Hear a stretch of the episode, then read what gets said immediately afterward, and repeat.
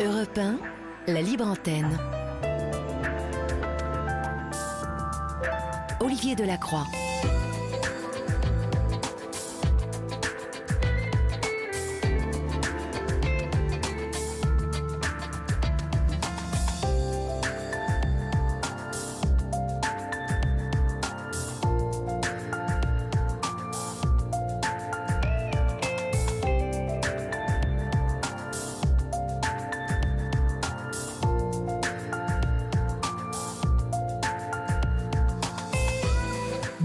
Toutes et à tous. Je suis ravi de vous accueillir, ravi parce que règne encore dans ce studio les ondes, la connaissance de l'histoire du sport, de l'histoire du foot, mais aussi euh, celle du rugby, euh, car euh, ici, à ma place, était occupée par Jacques Vendroux, et c'est un honneur pour moi de m'asseoir à cette place, car je m'assois à la place d'une de mes idoles.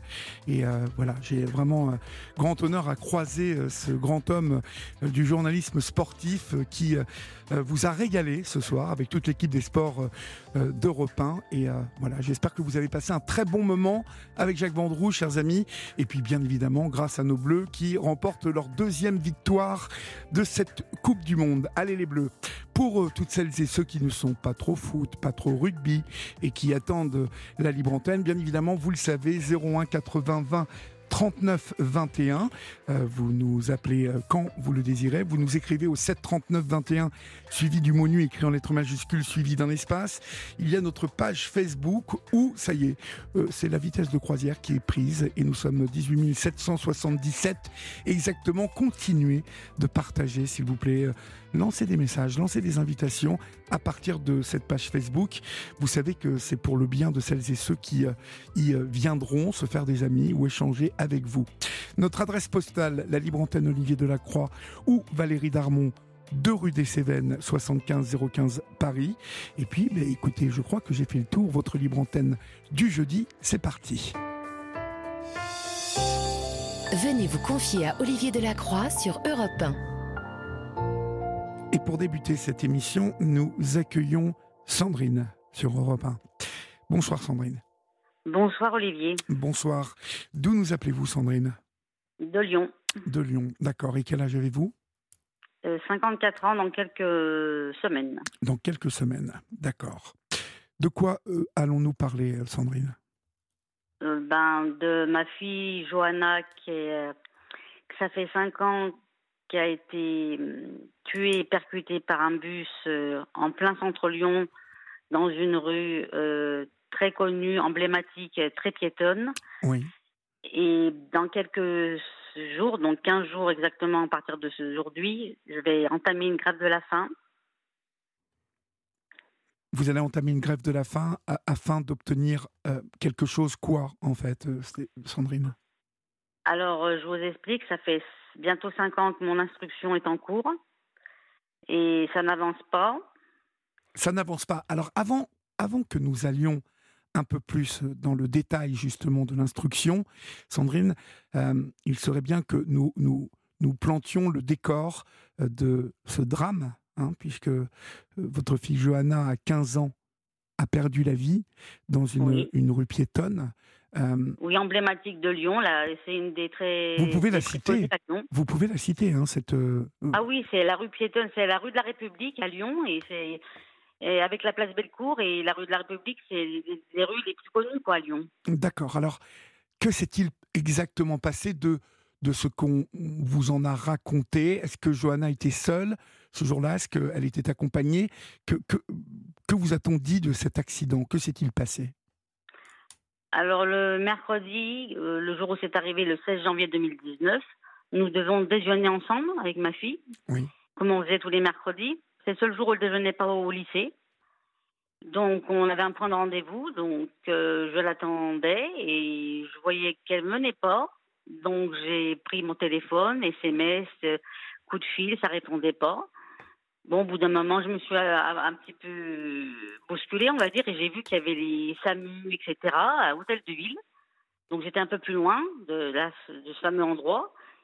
Donc je me suis avancée, mais j'avais déjà l'instinct qu'il y avait quelque chose qui c'était pas bon, quoi. Je, le sentais. Ma fille répondait toujours au téléphone. Elle était jamais en retard non plus, donc j'ai dit il y a quelque chose qui ne va pas. Oui. Et je me suis approchée de l'endroit et j'ai réussi à parler à un monsieur de la police municipale pour lui dire que ma fille était en retard et c'était pas son genre et pouvait vérifier qui c'était la personne. Et quoi, deux, trois secondes après, il est revenu vers moi. Avec il m'avait pris ma carte d'identité et il m'a dit Suivez-moi, madame, on va dans l'ambulance.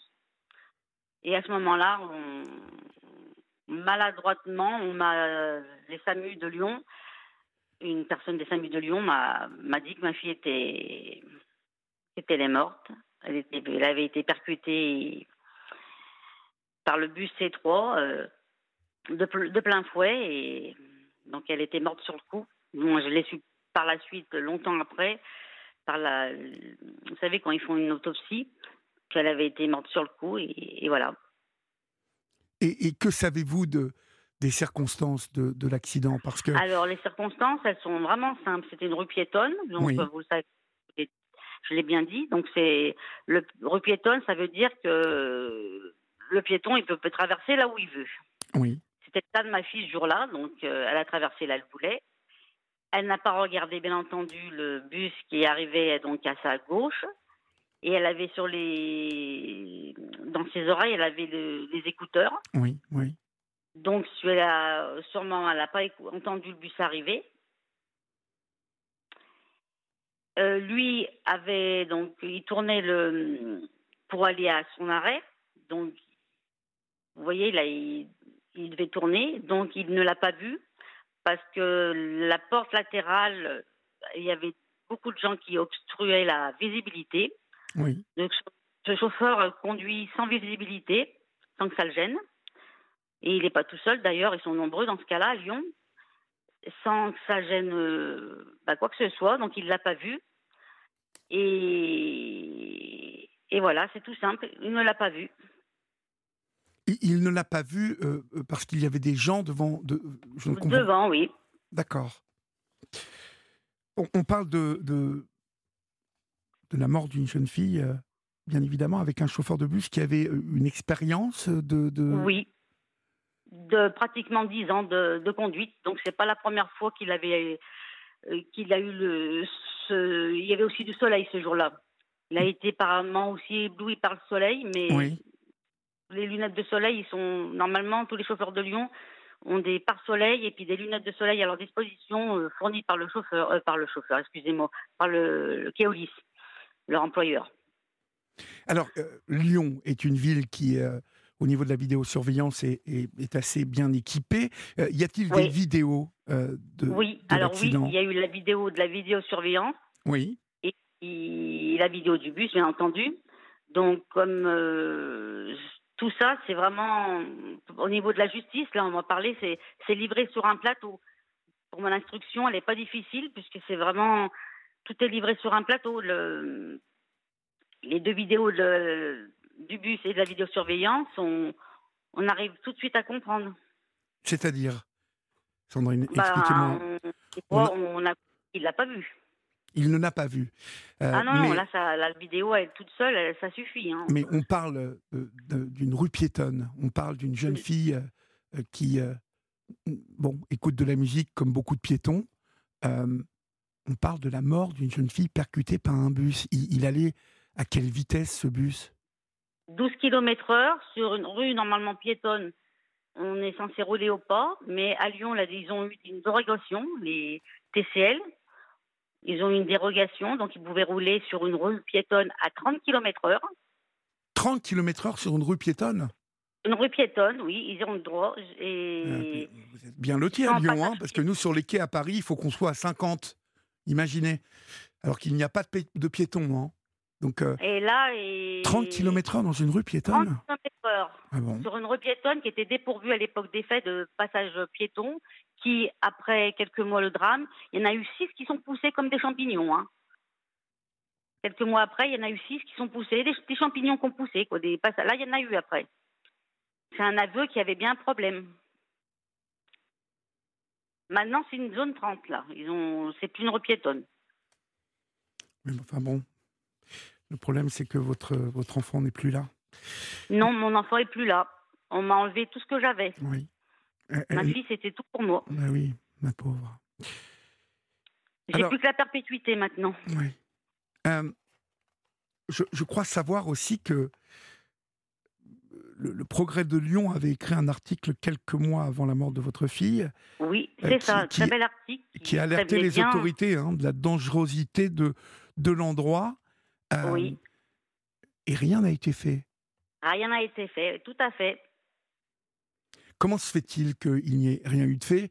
Parce que pour que des confrères du Progrès se mettent sur le coup et alertent avant dans un article de la dangerosité de l'endroit, oui. Euh, les élus, ils ne pouvaient pas ignorer qu'il y avait un accident grave et qui était possible. Là, ils ne pouvaient pas ignorer. C'est-à-dire que si vous voulez, si je suis à votre place, moi, à partir du moment où des journalistes euh, mettent en garde sur la dangerosité d'un endroit et que rien n'est fait et qu'une jeune fille perd la vie à cet endroit quelque temps après, il y a une responsabilité évidente des élus en place à l'époque. Ah bah oui, là c'est évident, ça saute aux yeux. Bah, ça c'est sûr, c'est comme la vidéosurveillance, c'est livré sur un plateau.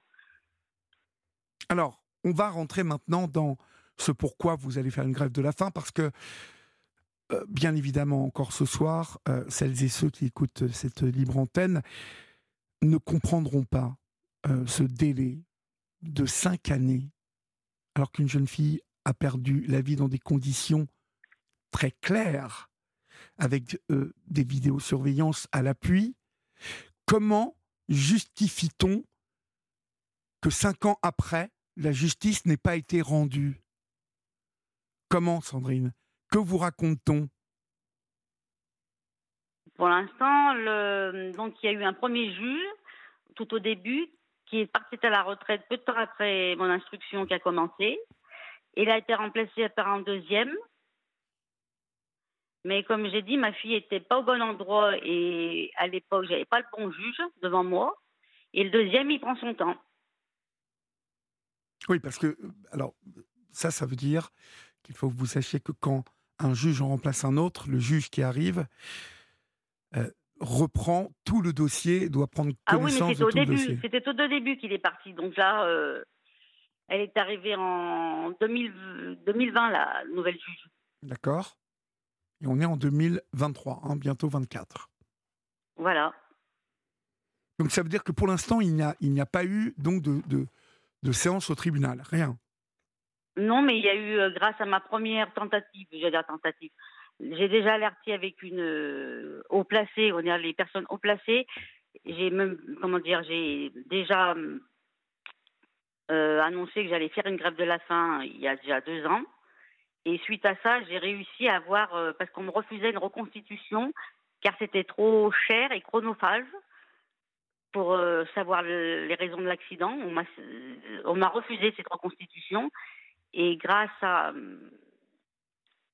comment dire, à la première euh, comment dire, fois où j'ai voulu faire une grève de la faim, j'ai obtenu une remise en situation c'est pas tout à fait pareil, mais ça, c'est une expertise en, accidentologie.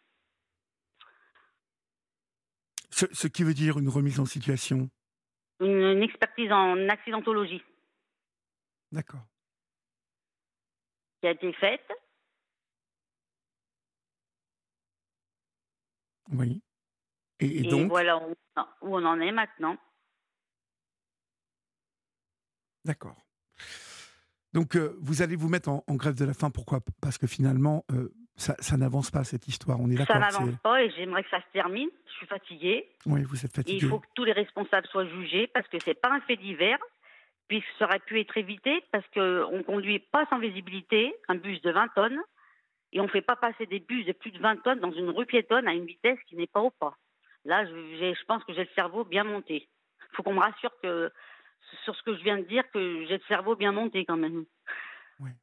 Oui, bien évidemment, vous êtes forte. Vous en pensez quoi, euh, Olivier? Je, je, pense que vous êtes, euh, vous êtes courageuse, Sandrine, mais que à un moment, euh, avec le drame que vous avez vécu, en vous laissant comme ça, c'est, je, je vais me répéter, mais je, je ne comprends pas comment, comment on peut laisser une, une, maman cinq années comme ça. Je, je ne comprends pas. Je ne comprends pas qu'il y ait euh, des, des, cas de force majeure, vous voyez Bien évidemment, on, sait, on connaît les problématiques de la justice aujourd'hui en France, engorgement des tribunaux. Oui, oui. mais mais d'accord. Ça n'explique pas tout quand même. Vous êtes d'accord avec moi Ça, ça n'explique pas tout. Alors ça, ça explique en partie, sans doute, Sandrine. Mais. Mais souvent, je pense qu'en France, la victime, elle est plus criminelle que victime. C'est d'être criminel, c'est criminel d'être une victime. Je ne vais pas aller euh, jusqu'à vous dire ça parce que je pense qu'on a une justice qui est lente en France, mais qui reste quand même une justice. Euh, euh, ça, ça tape fort et, justement, hein, en France, on a, on a, on a des juges, on a des assesseurs, on a des procureurs, on a tout un monde judiciaire qui, qui est fait quand même, vous le savez, il faut de nombreuses études. Hein. L'école de la magistrature, c'est c'est un sacré challenge. et vraiment, croyez-le, euh, Sandrine, les, juges sont des gens euh, qui, qui, sont des gens courageux, travailleurs. Et le problème, c'est que ces juges croulent sous les affaires. Mais ce que je ne comprends pas, c'est plus haut, c'est au-dessus des juges. Comment il n'y a pas euh, certaines affaires qui sont jugées vite, vous voyez Tout ce qui concerne les violences faites aux femmes, tout ce qui concerne, concerne les viols, les, vous, vous, voyez, et là, ben oui, c'est très long. Et, et, là, vous avez, euh, vous avez euh, euh, une maman qui, depuis cinq ans, attend, attend pardon, qu'on lui rende justice. je ne sais pas, moi. Je, il y a un moment, je me, je me dis, mais est-ce qu'à un moment, au ministère de la Justice, est-ce qu'on se met à la place de, de, de, de Sandrine ce soir? Non, c'est ça le problème. C'est que je pense que tant qu'on n'a pas vécu, on ne peut pas le comprendre et se mettre à ma place. On peut juste imaginer, voilà. Et encore, je suis bien accompagnée par Maître Sagnier. Il fait, il fait tout ce qu'il peut pour me laisser, je pense, quelques mois ou quelques années, non pas en paix, mais avec un semblant de vie, de vie correct. Vous voyez? Oui. Dans mon malheur, je peux dire je suis bien accompagnée. Oui. Par mon avocat. Oui, mais, mais ça, ça n'empêche qu'il y a une petite de 15 ans euh, et une mère euh, ah bah là, c'est ma vie est foutue, c'est anéanti quoi. J'ai plus aucun avenir, j'ai plus rien. Moi, je vois plus rien. Moi, mon combat me tient. C'est tout ce qui me tient, c'est mon combat pour que justice soit rendue à Johanna. Justement, euh, Sandrine, vous, attendez quoi de la justice et, quel type de peine attendez-vous précisément? Bah, De toute façon, il ne faut pas rêver. En France, les peines, il n'y en aura pas. Hein. Les criminels de la route ou les, même les ils, on ils sont jamais bien punis. Hein. Euh, donc de la de, de la peine, j'en attends pas grand chose parce que je sais qu'il sera certainement pas puni. Le chauffeur, hein, parce que c'est lui qui a tué quand même ma fille, c'est lui qui avait les mains au volant et les pieds au pédales. Après, il y a d'autres responsabilités en jeu. Donc euh, la mairie de Lyon et l'employeur du chauffeur. ça fait trois. Ben, J'attends que les responsabilités soient reconnues et puni, et ben puni grâce à la justice, mais après, vous connaissez la justice. Moi, je me fais pas de. Comment dire, trop de. D'illusions. Non, bah non. Il y a plein de. Sur Internet, on trouve des tas d'histoires comme la mienne, et c'est toujours la même chose qui en émane. Hein. La victime, elle est victime jusqu'au bout et, et, moi en perdant ma fille c'est une double mort quoi. C'est une double peine vous voyez. En aspersion c'est une histoire sans fin des fois. On va accueillir Bernadette qui nous appelle ce soir et qui désirait intervenir pour vous Sandrine. Bonsoir Bernadette. euh, bonsoir Olivier bonsoir vous, vous vous avez souhaité ben, parler à Sandrine Oui, parce que j'ai travaillé en tant que rédactrice sinistre. Justement, j'ai beaucoup géré les sinistres corporels comme ça. Euh, alors, ce que je ne comprends pas, je voudrais bien lui poser quelques, quelques questions. À Sandrine. Sandrine vous écoute. Oui, ah bien sûr, je vous écoute, euh, Bernadette. Bonsoir Sandrine. Euh, je voulais savoir déjà au moment, enfin après, juste après le choc, il y a dû y avoir l'intervention de la gendarmerie qui a dû établir ce qui s'appelle un procès verbal de gendarmerie pour justement euh, éclairer au niveau des circonstances de l'accident pour que chaque assureur euh, intervienne. Donc pour votre fille, en tant que piéton avec la loi Banater du 5 juillet 85, automatiquement, le préjudice corporel, le vôtre, entre autres, puisqu'elle n'est plus là malheureusement, euh, doit être indemnisé. Que qu'elle soit responsable ou pas, elle aurait pu traverser devant le bus euh, même en courant, euh, elle doit être indemnisée. Alors, y a-t-il eu déjà un procès verbal de gendarmerie de, de police, police, on est à Lyon, Bernadette, donc c'est la ah, police. Ah, police, d'accord, oui. Ah oui, oui, non, mais là, euh, au niveau de tout ce qui est indemnisation, c'est pas le. Est-ce qu'ils ont reconnu que le chauffeur du bus était responsable ou pas? Euh, Alors là, vous me posez une drôle de colle, bah, le procès verbal. Alors, quoi ah, qu'il en ah soit, oui, parce que c'est pas France PV. Alors, si vous voulez, TransPV, c'est assez long. C'est-à-dire que la compagnie d'assurance, elle reçoit le procès verbal euh, quatre, euh, voire peut-être six mois après l'accident. Mais, en attendant que le PV arrive, dès l'instant où il y a un décès, surtout piéton, et elle avait quel âge, votre fille? Elle allait avoir 16 ans le mois d'après. Alors, en plus, moins de 16 ans, euh, c'est comme les personnes de plus de 75 ans, l'indemnisation oui, là, ils sont prioritaires. Ils sont prioritaires aussi. Voilà. Donc, l'assureur, enfin votre assureur qui garantit, euh, enfin vous allez voir votre assureur en disant voilà. Non mais là, au niveau des assurances, il n'y a pas eu trop de soucis, ça a été long, mais là c'est. Ah bon. Ah là, c'est pas quelque chose que je voudrais parler à l'antenne puisque ça a été très long, mais c'est pas. Et vous avez bien eu. Je peux me permettre de vous poser certaines questions parce qu'il y a beaucoup de gens qui ne savent pas bah, qu'ils ont droit à beaucoup de préjudices. Euh, les préjudices, euh, j'ose même pas en parler parce que je pense que les gens qui m'écoutent, qui m'aiment, qui m'aiment et qui m'aimaient, parce qu'il y a beaucoup de gens qui m'ont abandonné comme une vieille chaussette. Donc ceux-là aussi font partie de ceux qui m'aimaient. Donc il reste ceux qui m'aiment. Euh, je ne peux pas le dire, mais c'est même pas. D'ailleurs, c'est pas chiffrable, une mort d'une enfant, mais. Pourtant, ça... Ben, normalement, vous avez dû recevoir un préjudice moral oui, de oui, l'ordre, je, dirais, de 300 000 euros. J'ai eu quelque chose de dérisoire. D'accord. Vous, vous, disiez, vous, disiez, combien, vous, Bernadette? Ben, Mon avocat a fait tout pour. Au moins 300 000 euros. Ah bah non, bah, ah, bah euh, j'en suis vraiment loin, ma pauvre dame. Hein. Ouais, visiblement. Le euh, prix, la moitié du prix d'un bus, je sais même pas ce que j'ai eu. Le prix d'un bus standard, euh, si vous regardez sur internet, c'est 220 000 euros. Donc la moitié, je l'ai même pas eu. Donc vous pouvez imaginer la moitié de 220 000 euros, ce que ça fait. J'en suis vraiment en dessous. Ouais, vous êtes autour de 80-90 000 euros. Hein ah bah non, non, non. ah bah c'est ce qu'elle c'est ce qu'elle est en train de vous dire, Bernadette, Sandrine. C'est qu'elle n'a même pas eu. Mais c'est pas le problème de, c'est pas le sujet de ce bah, soir. Hein. Non, non, mais c'est pas le sujet de ah ce soir, euh, euh, euh, Sandrine. Ah mais tout de même. Oui, mais quand même, vous avez été fraudé par la compagnie d'assurance. Bah, oui. Ah oui, là, fraudé, le mot est faible. Hein. Là, comme il faut. Parce que bon, oui, vous voulez que le chauffeur, mais bon, vous n'y croyez pas trop. Hein, euh, non, non, je ne crois plus à la justice de notre pays. C'est fini. D'ailleurs, si un jour par contre, chose, je parle ne, ne, parlez pas tout en même temps, s'il vous plaît. Pour vous, bah, elle doit être. Euh, je ne sais pas combien vous avez eu exactement. Combien vous avez eu exactement? Vous pouvez peut-être pas le dire ah à la radio. je ne dirais pas. Euh, je reste quand même avec un peu de secret. Oui.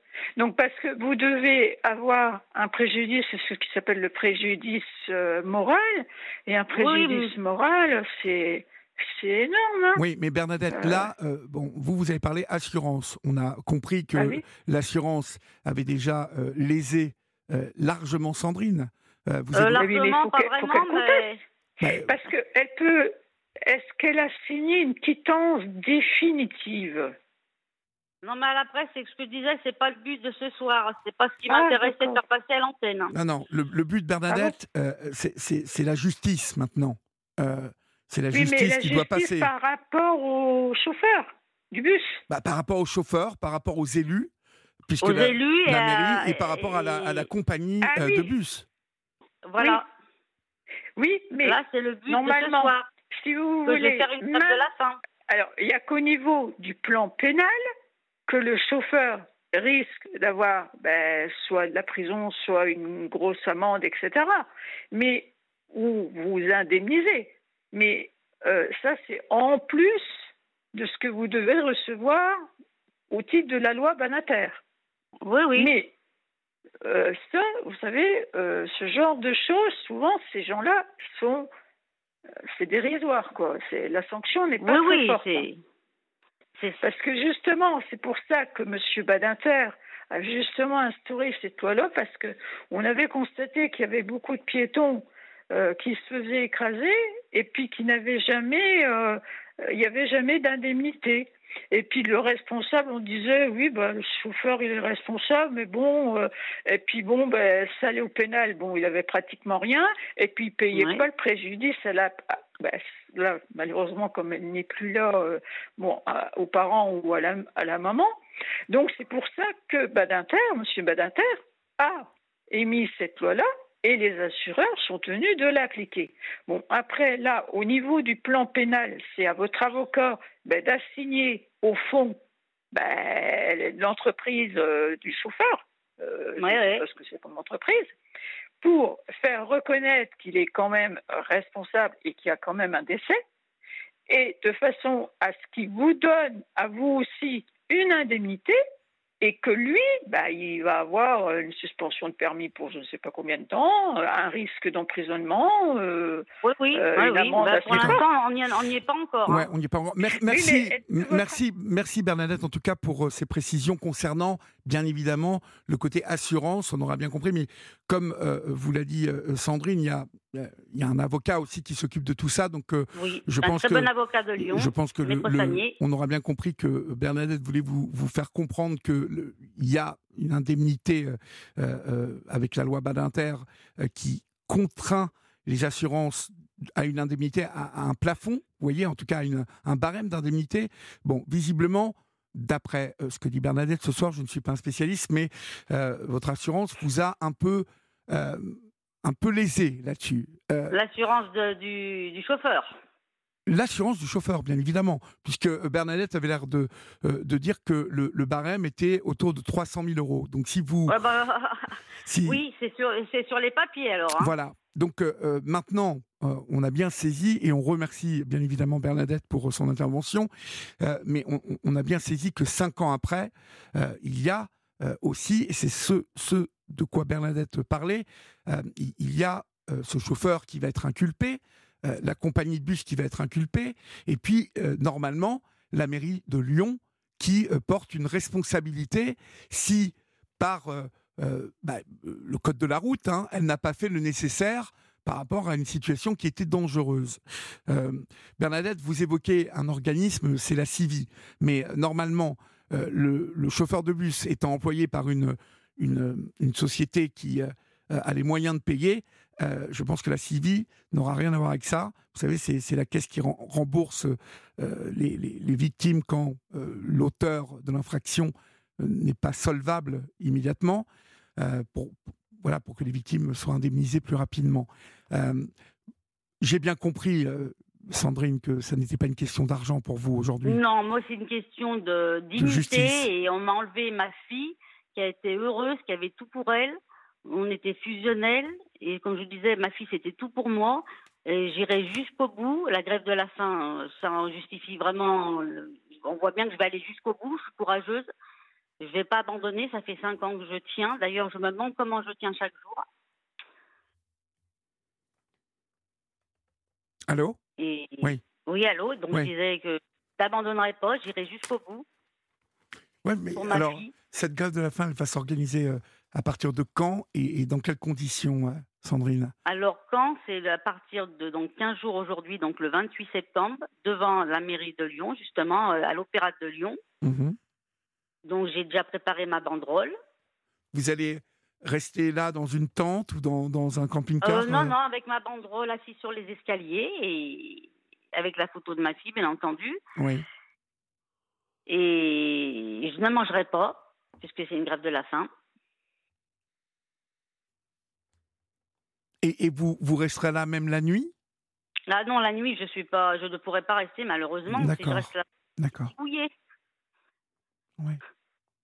Bon, donc euh, vous allez aller tous les matins et tout. à- En voilà, tout cas, tant que je qu'il y a du me monde. lever et, et tant bien que mal tous les matins, je pense que les, trois, quatre premiers jours, je devrais y arriver. Et après, ben, je ne sais pas ce qui se passera. Les... Oui, Vous voyez ce que je veux dire? J'ai un petit peu de vue. bien Qu'est-ce qui va se passer Je pense que les trois ou quatre premiers jours, ça devrait aller. Mais après, euh, Mais euh, c'est malheureux que je dois me faire du mal euh, à mon corps pour qu'on puisse m'écouter, m'entendre et voir qu'il y a des responsabilités qui doivent être euh, reconnues. Et il faut se faire mal. Vous, imaginez, Olivier, ce que je dois faire? C'est inhumain de, faire la grève de la faim pour arriver à, être vu, entendu et surtout respecté. ouais, bien sûr. C'est inhumain. Mais euh, vous êtes entouré pour préparer cette grève de la faim?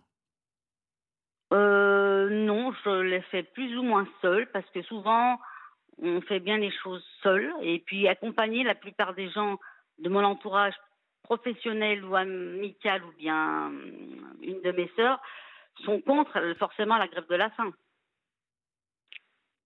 Beaucoup de gens m'ont dissuadé de la faire, mais après je leur ai dit c'était ma fille à moi qui, qui a été passée sous le bus, qui a été donc percutée, écrasée. Je tiens à le répéter à l'antenne et c'est pas celle des autres. Donc si moi je le fais pas, personne ne le fera à ma place. Bien sûr, bien sûr. Et comme j'ai du courage, comme vous avez pu vous en rendre compte, Olivier, avec du courage, parfois on arrive à aller loin. Vous en avez du courage et je, je sais que vous, vous n'allez rien lâcher, euh, Sandrine, mais euh, vous savez que plus vous allez avancer euh, dans cette grève de la faim, et, et plus euh, cela va être compliqué euh, pour Ah vous oui. de, de, de tenir. Est-ce que, est que vous êtes entouré? Est-ce que est qu'il y a des gens qui vont vous, euh, vous accompagner euh, durant cette grève de la faim? Ah oui, j'ai ma sœur, j'ai des gens qui vont venir me voir, euh, euh, comme c'est en, en plein centre-ville de Lyon. Oui, il y a des gens qui vont venir. D'accord. Et je tiens à remercier à l'antenne mes employeurs qui ont, comme je travaille à domicile, euh, employés de maison, ils ont été assez tous très compréhensibles. Ce que, ce que je veux dire par là, euh, vous aurez bien compris euh, le sens de ma question, c'est que euh, ce qui m'inquiète dans tout ça, hein, parce que ça m'inquiète pour vous, C'est gentil, c'est Olivier. qu'à partir d'un moment, vous allez être affaibli, Je vais, Sandrine. je vais taper 3-4 jours. Oui, on est au bout de 3-4 jours déjà. Euh, on a oui. dit Oui, bien. euh, vous, vous allez être affaibli, euh, vous allez vous, vous mettre en péril, hein, parce que au bout de, oui, c'est bien au bout de 5-6 jours plutôt euh, que, que lorsqu'on ne s'alimente plus du tout, les choses euh, peuvent se, se gâter, comme on dit. Est-ce que vous vous êtes organisé pour que des gens continuent de vous emmener à la mairie? Est-ce qu'il y aura des gens qui vous assisteront? Vous voyez, pour que je vais vous expliquer pourquoi je vous dis ça pas pour que euh, ils se disent euh, bah tiens voilà la mère là, de cette petite elle va venir 4-5 jours et puis une fois qu'elle va être bien crevée qu'elle pourra plus mettre un pied devant l'autre eh ben elle restera chez elle à faire sa grève de la faim mais euh, loin des yeux loin du cœur hein, comme on dit vous voyez ce que je veux dire? Oui. Oui. alors, que là, si vous entamez cette, cette démarche, Sandrine, au moment où ça va commencer à être plus dur, il faut que vous ayez des, des supports qui, qui, qui vous vraiment qui, qui vous amènent, qui vous ramènent chez vous. Vous voyez? Oui, oui. Voilà. Euh, et ma question, c'était est-ce que vous êtes assez entouré pour euh, une opération comme celle-là?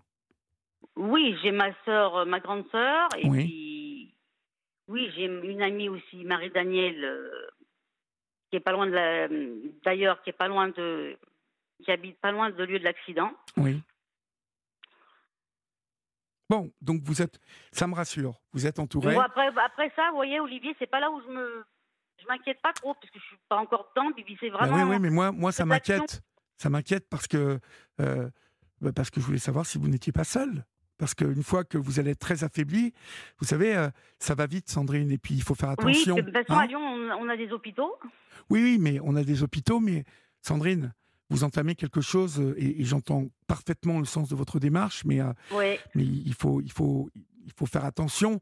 Euh, voilà, puis il faut, il faut toujours se méfier de l'interprétation qu'en face, hein, les gens que vous voulez faire réagir vont avoir. Donc, euh, je, je- je voulais savoir si, voilà, si votre sœur allait vous, à partir du moment où vous allez commencer à être faible, euh, vous emmener, oui, vous ma oui, D'accord. sans, Bon, sans, sans problème. d'accord. Bah, écoutez, vous ne manquerez pas de nous tenir au courant, hein, Sandrine. hein. Oui, Euh. et c'est quand même malheureux avant que vous me quittiez, c'est ça, vous allez quitter l'antenne? Bah, quand vous aurez fini, euh, bien évidemment. C'est mais- malheureux que, de- je répète encore une fois, euh, à vous et à ceux qui nous écoutent, que je dois faire ça pour que je sois entendue, respectée et qu'on doit, ma fille puisse avoir une, qu'on lui rende justice à, à ma fille? Parce que je voulais dire quelque chose à Parce que propos vous de ne ma demandez fille. pas grand-chose. euh, vous ne demandez juste que euh, on- on Euh, que Je demande justice soit rendue à justice, que l'instruction soit clôturée. Là, ça va, on a tout ce qu'il faut comme élément.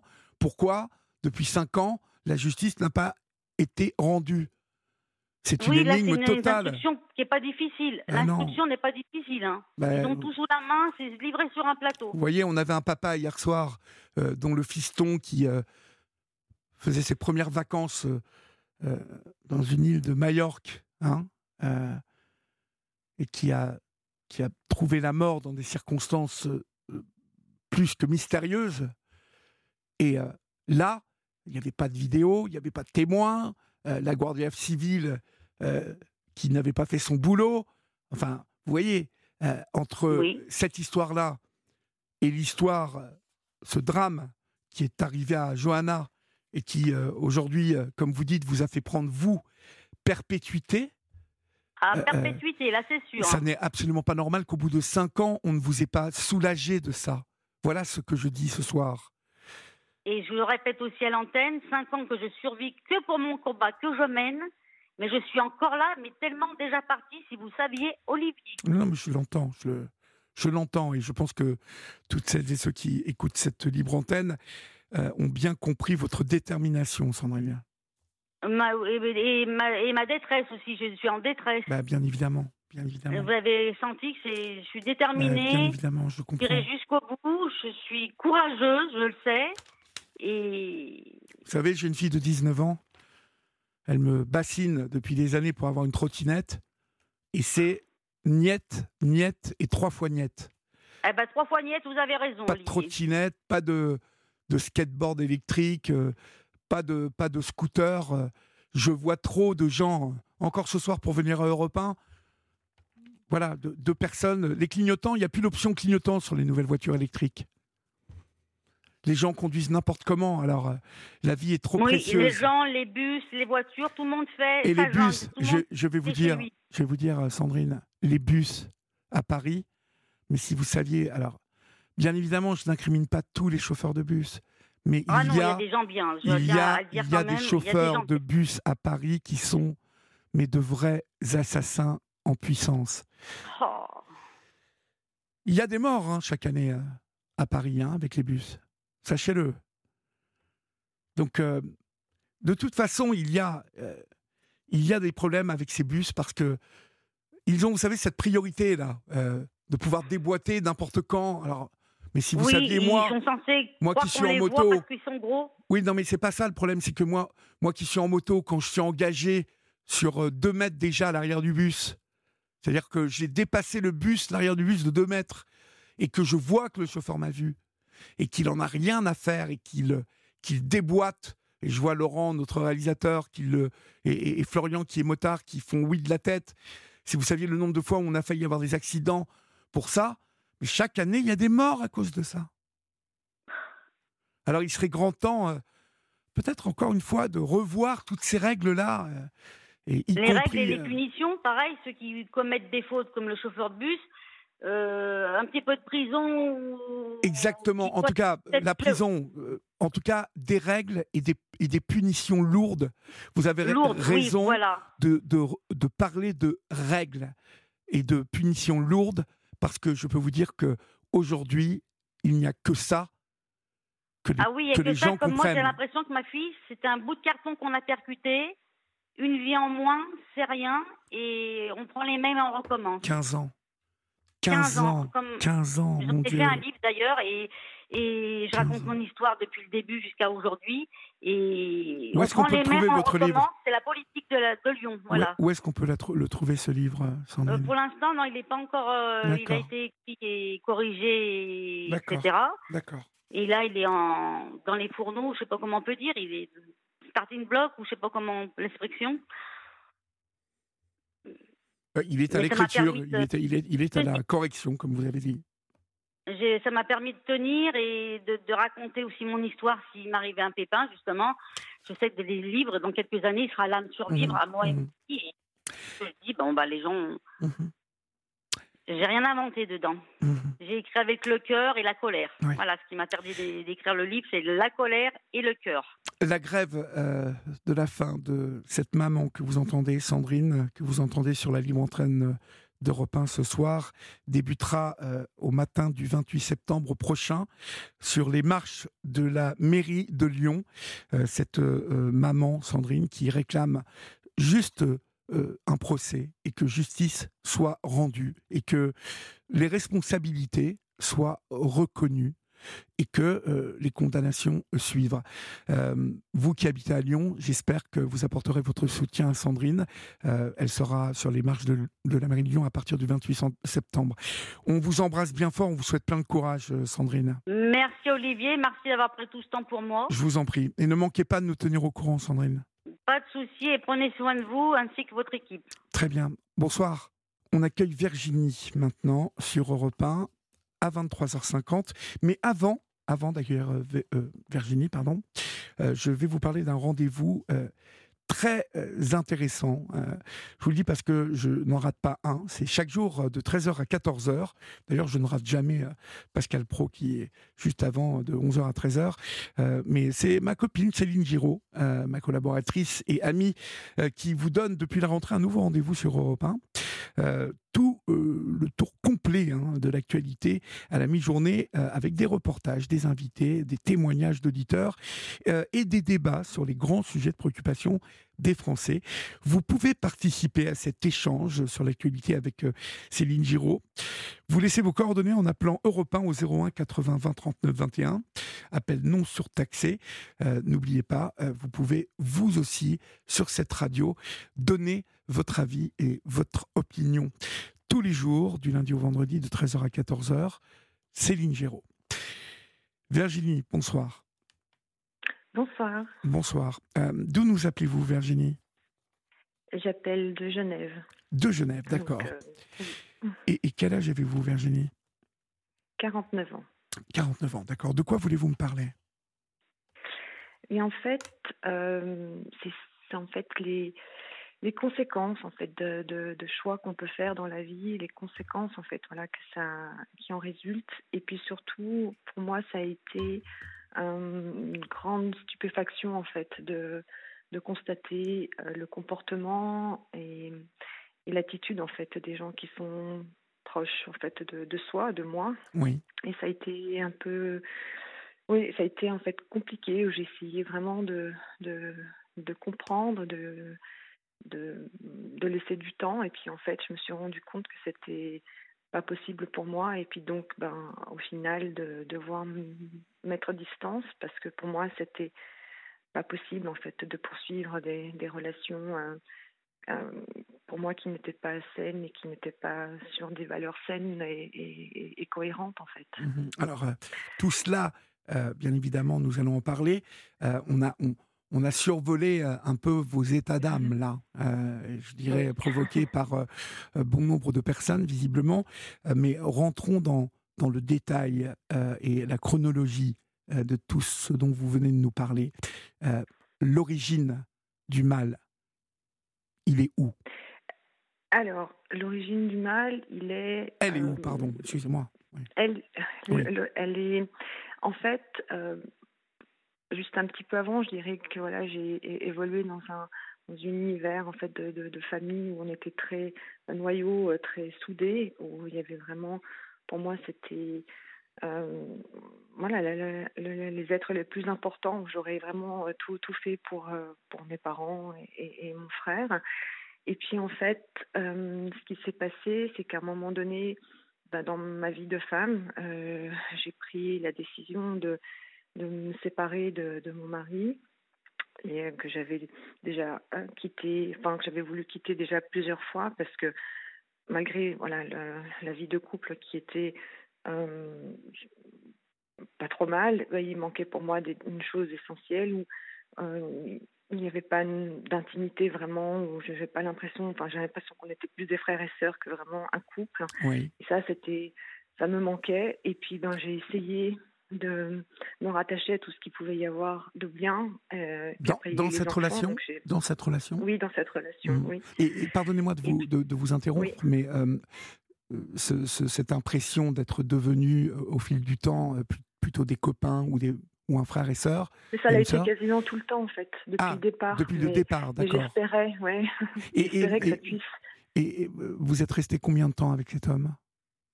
20 ans. 20 ans, d'accord. Parce qu'il euh, arrive parfois euh, qu'une que, relation, euh, au, bout d'un moment, se, transforme, vous voyez, qu'on perd, hein. que, l'on perde de l'intensité, mmh tout simplement de l'intensité, parce que c'est compliqué l'amour. c'est difficile une relation à deux. et ce que j'entends par là, c'est que je ne sais pas si c'est la société euh, qui euh, mmh met la pression au couple, à l'un et à l'autre hein, dans le couple. Euh, mais mmh j'ai connu bon nombre de couples qui s'usaient, s'étaient fatigués. Et pour tout un tas de raisons, parce que les enfants, ça fatigue, ça donne une responsabilité, donc une pression. il y a tout un tas de choses qui peuvent venir se greffer hein, sur le couple et qui l'alourdissent. la belle histoire d'amour, que c'est au début, euh, peut, euh, quand on devient parent, devenir tout à fait autre chose, vous voyez. Et, donc, euh, il peut y avoir aussi une baisse de libido, ne plus avoir envie de l'autre, ce qui pose souvent un problème parce que le non-désir de l'autre eh bien, se traduit souvent par il ne m'aime plus ou elle ne m'aime plus. Elle n'a plus envie de moi ou il n'a plus envie de moi, donc elle ou il ne m'aime plus. Ce qui, ce qui n'est pas la réalité. Euh, parce que c'est c'est difficile euh, une relation euh, sur le long terme. Donc j'entends complètement votre le, le, fait de, voilà de devenir à un moment plus un compagnon. Mais ça l'a été en fait depuis le départ. C'est ça le truc, c'est que ça n'a pas été quelque chose qui, s'est perdu. C'est quelque chose qui n'a pas vraiment été là. Ça n'a pas existé. Départ, mais il y avait non, non, c'était euh, non, et, j'espérais peut-être que ça puisse s'améliorer au fil du temps. Et en fait, qu'est-ce, euh, qu'est-ce qui vous a, euh, qu'est-ce qui vous a poussé à, alors à espérer c'est, très beau d'espérer, c'est très bien d'espérer. Et si on n'a pas d'espoir, on ne réalise rien.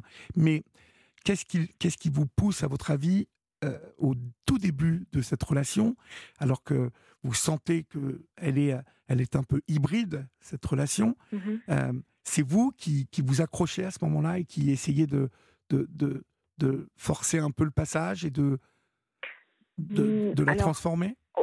au, bout d'un an, moi, je, je, suis partie pour cette raison-là. D'accord. Et puis en fait, euh, c'est vrai qu'il se battait en fait pour que je reste. Et puis je me disais, je, voilà, si je suis tombée euh, voilà, sous le charme, ben, il y avait plein de choses euh, qui nous liaient, on parlait beaucoup, des choses comme ça. Puis après est arrivé euh, un enfant. donc pour moi, c'est des valeurs qui sont importantes, la famille, et puis donc de, de m'accrocher en fait à, à, ça et à me dire en fait pendant toutes ces années, temps en temps, bon ben c'est pas grave, c'est pas ça, ça marche pas trop sur ce plan-là, mais bon il y a plein d'autres choses qui fonctionnent, donc c'est pas grave. Et puis en fait, de temps en temps, ça revenait. Je me mmh. disais, mais c'est pas, je peux pas vivre. Mais aujourd'hui, aujourd'hui, Virginie, euh, oui.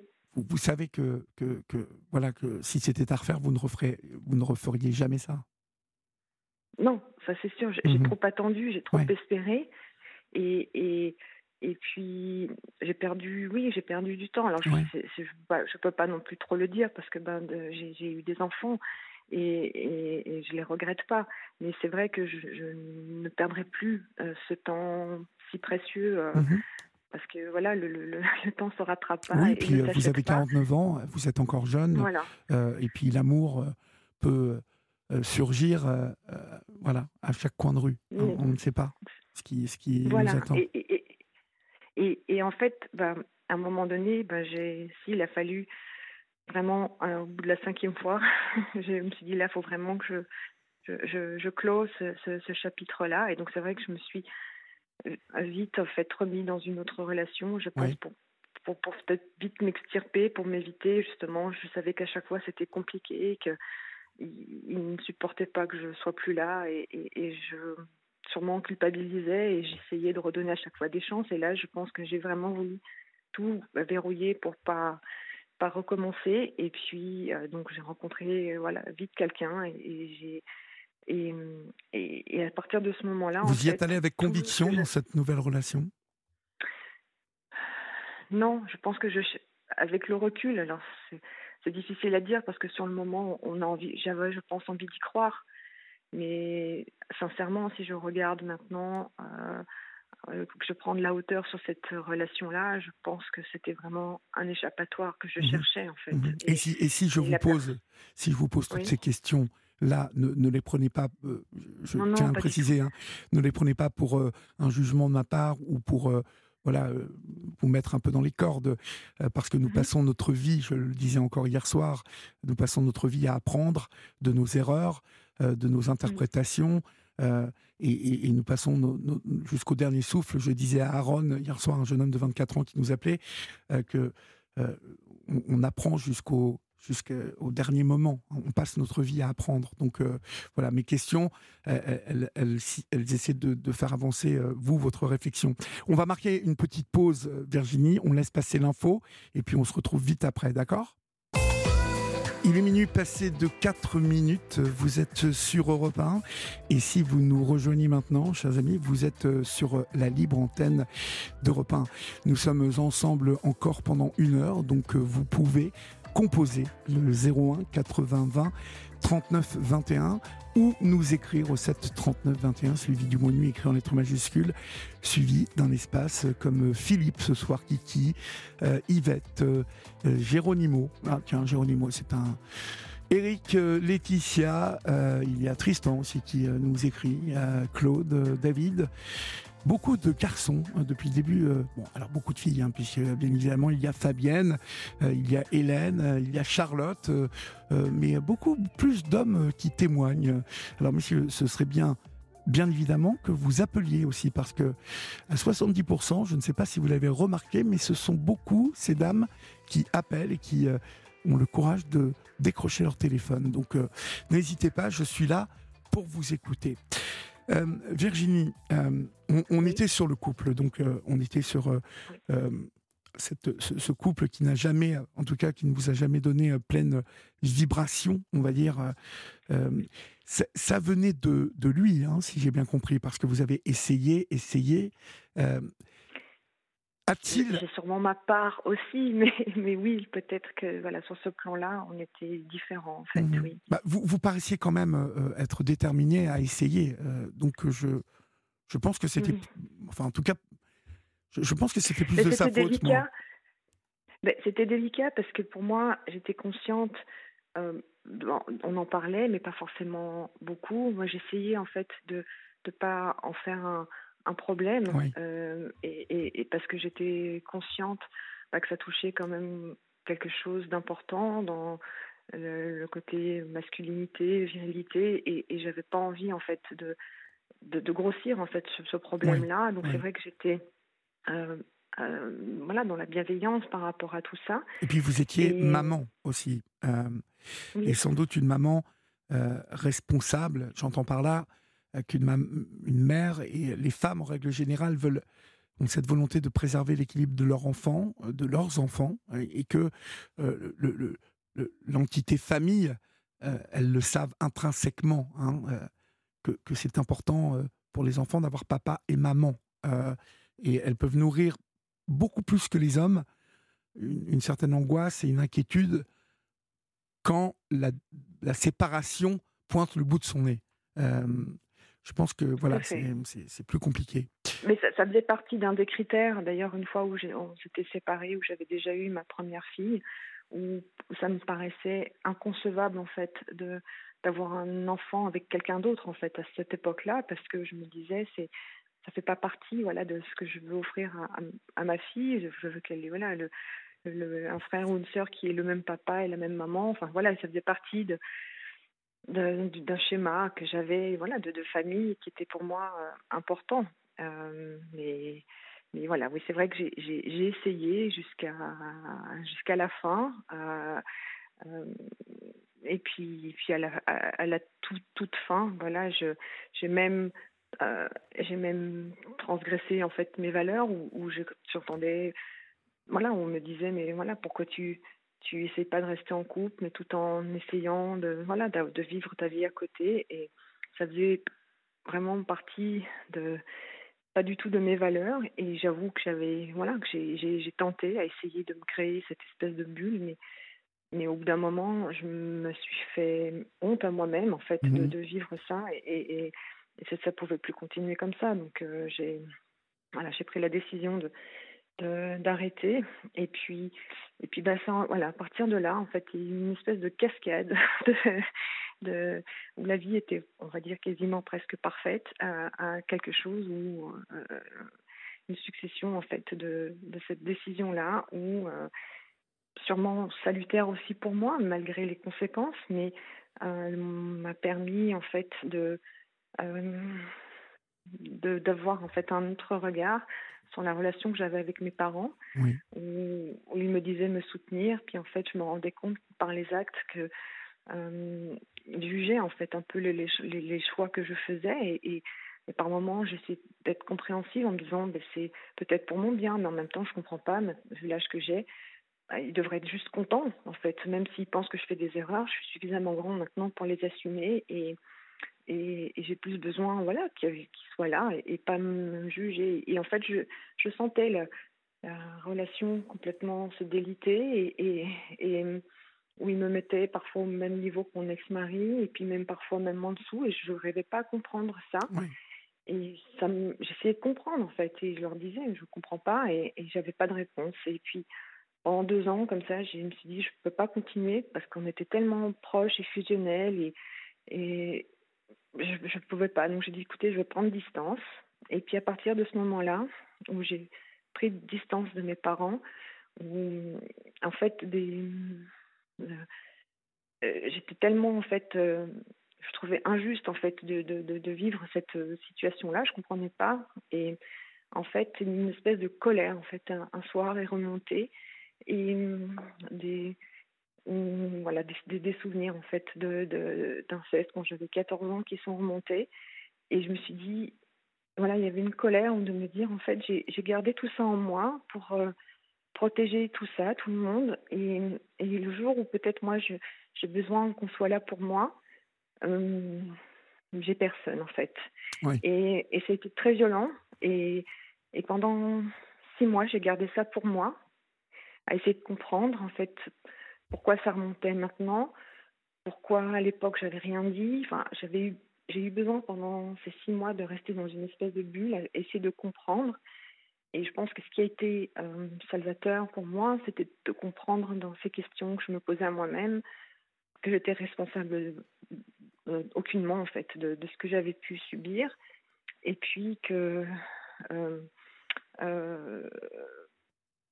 et, puis que après j'ai eu besoin en fait après ces six mois de chercher, de comprendre, et là j'étais à, chercher de partout sur Internet, à, essayer de me documenter, à comprendre pourquoi j'avais pu occulter ce genre de choses et, à comprendre que ben, c'était sûrement impossible pour moi à l'époque de pouvoir en parler et que euh, sûrement inconsciemment aussi que j'aurais pu détruire ma famille et, et j'ai gardé et enfoui tout ça. Et, et, et ça a permis en fait euh, de, le fait de vivre ces choses-là, bah, d'avoir oui une relation euh, entre guillemets, donc parfaite avec mes parents. Euh, j'ai pu avoir une vie en fait de maman et puis donc de femme apparemment voilà classique et normale. Et puis ben quand tout ça s'est remonté, ça a explosé. Quoi en fait de... Ouais, j'en fais quoi de ça? Ah et, et, et ça a été très très compliqué parce que euh, à qui au début en parler, donc la première personne ça a été mon frère. Euh, plusieurs mois après. Et puis la dernière personne, ça a été ma, pour, ma mère. Et je, c'était terrible pour moi d'aller vers elle et, lui dire ça parce que je me mettais à sa place en me disant mais si moi ça devait m'arriver, je, je, viens, je vais lui envoyer une, une bombe en fait dans, dans sa vie quoi. Mhm. Et, euh, et en fait, au moment où moi j'ai dit ça, j'avais eu besoin en fait de, de libérer en fait ce que j'avais en moi et, et je cherchais rien d'autre en fait au départ. Vraiment, j'ai juste j'avais besoin juste de le dire. Et et, et je, ouais, je pense que j'attendais rien. Et au fur et, à, fur et à mesure du temps, j'ai pas compris en fait la non-réaction et le non-soutien, la non-bienveillance, le non, la non-empathie en fait. Et mhm. je me disais comment c'est possible avec ça qu'il n'y ait pas en fait un changement quoi. Et euh, une fois ma mère, six mois après que je lui avais dit, on s'est vu, il n'y a rien eu en fait à part elle parler d'elle et, et de dire mais mais, mais pas, pas un mot pour, pour moi, ni, rien, pas mhm. rien. Et, et, ça a été euh, ouais, euh, dur et, violent. Et jusqu'au moment où même mon frère, en fait, j'avais aussi pensé que il y avait, il aurait pu y avoir un, un, soutien, mais en fait, tout le monde restait en fait dans cette espèce de de déni. Euh, le, déni, il, le déni, il ressemblait à quoi? Un désaveu euh, sur votre manière de mener les choses ou euh, des décisions que vous aviez prises? Ou les deux? En, fait, le déni, il a été quand j'ai eu qu'une seule en fait confrontation, on va dire, avec c'était par téléphone avec mon père et, ma mère quand j'en ai parlé à ma mère. Mon père a pris le téléphone et m'a accusé en fait euh, de, chercher des histoires et de raconter n'importe quoi. Et, en fait, le déni, ça a été de. Bah, ma, ma mère m'a dit euh, de vive voix, comme quoi elle, elle, avait pu avoir des doutes, qu'elle me croyait, mais dans son comportement, il n'y a rien en fait qui a changé. Et quand je revenais vers elle pour lui dire, elle me disait oui, mais tu sais, peut-être que lui aussi, il a oublié. Euh, et, c'était intolérable en fait pour moi. Au fur et à mesure des années, ça s'est remonté il y a dix ans. Et, j'ai du mal en fait à, à, à concevoir, euh, de part en fait les, les, valeurs que moi je porte, de, me dire en fait que euh, voilà, mes parents n'agissent pas de la même manière ou je, me sens parfois super étrangère en fait quand je ressens ce genre de choses. Je trouve mm, voilà normal la bienveillance, l'empathie, le soutien, et de ne pas en avoir, je, c'est compliqué en fait. On se dit, il y a, y a la peine d'avoir subi ça, ok, mais après, il y a la double, voire triple peine où ben, on se retrouve sans soutien de famille, on se, se retrouve sans famille, parce que j'ai voilà, plus personne autour et je me dis, je, je suis privée en fait de ces choses-là qui sont pour moi hyper importantes, un papa, une maman, euh, et, et, même à mon âge, c'est c'est plus un rôle en fait après de, de transmission, ce qu'on partage, on peut offrir à ses enfants avec le, le rôle des grands-parents, c'est ces choses-là, et je me dis, c'est c'est fou en fait de euh, au travers voilà, d'un de, de, cycle de vie où des choses comme ça se, se produisent, de, de voir en fait les conséquences euh, que ça a entraîne. Mais les conséquences, ma chère Virginie, euh, finalement, lorsque je vous écoute, ces conséquences, vous, vous pourriez très bien, en un claquement de doigts, n'en faire que, que de la cendre. Et j'entends par là que je, le disais euh, hier soir à Aaron, aussi ce jeune homme dont je vous parlais tout à l'heure, qui me mhm. parlait de, de la séduction, euh, du, du regard des autres, euh, qui était très important, de leur jugement. Et je lui expliquais que, que finalement, lorsqu'on est dans cette position-là, d'attendre le jugement des autres, de se refléter quelque part dans le regard des autres, on n'a plus le contrôle. Mm. on, perd le contrôle, euh, alors que finalement, l'acteur principal de tout ça, en tout cas dans ce que vous me racontez là, c'est mm. vous. et, que, et, que, et que votre mère, qui est d'une autre génération, comme votre père, comme votre sœur, votre frère, qui ne vivent pas la même chose que vous, qui ne sont pas pareils que vous, euh, qui ont sans doute des vies totalement différentes de la vôtre. Je parle sentimentalement parlant hein, aussi. Mm-hmm pourquoi aller chercher leur avis Pourquoi aller chercher leur réconfort? Bah, Alors, bon, le réconfort, bien évidemment, on va le chercher auprès de ceux qu'on aime, mais mmh je pense que vous saviez, vous, vous, saviez que vous vous exposiez à, à quelque chose de cet ordre, parce que dès lors qu'il y a des enfants, et j'en reviens à l'entité famille, mmh les grands-parents n'ont qu'une obsession, c'est de protéger les, enfants. Et que pour eux, une séparation, un divorce, euh, c'est la catastrophe presque. C'est euh, souvent euh, vécu, en tout cas en, première approche, comme, comme, mmh. quelque chose qui va ébranler les petits-enfants. Et puis, finalement, au fil des années, depuis que vous avez rencontré cet homme, est-ce que vos parents vous, vous connaissent vraiment? L'adulte que vous êtes devenu, la femme, la mère que vous êtes devenue? Parce que je dis souvent que nous dépassons nos parents à un moment. Mmh nous dépassons nos parents, et puis comme notre époque a été plus vite, eh bien ça va plus vite. Et qu'il euh, y a un moment, la vie des parents, il est un peu euh, dépassé, obsolète, euh, périmé. Et, que ça, euh, il faut l'accepter, il faut le réaliser. Et ça, pour le réaliser, il faut, encore une fois, comme je disais à Aaron hier soir, être, être maître du jeu, être acteur de sa propre vie. Ne pas subir le, ne pas subir le, ce que j'appelle le game, le jeu.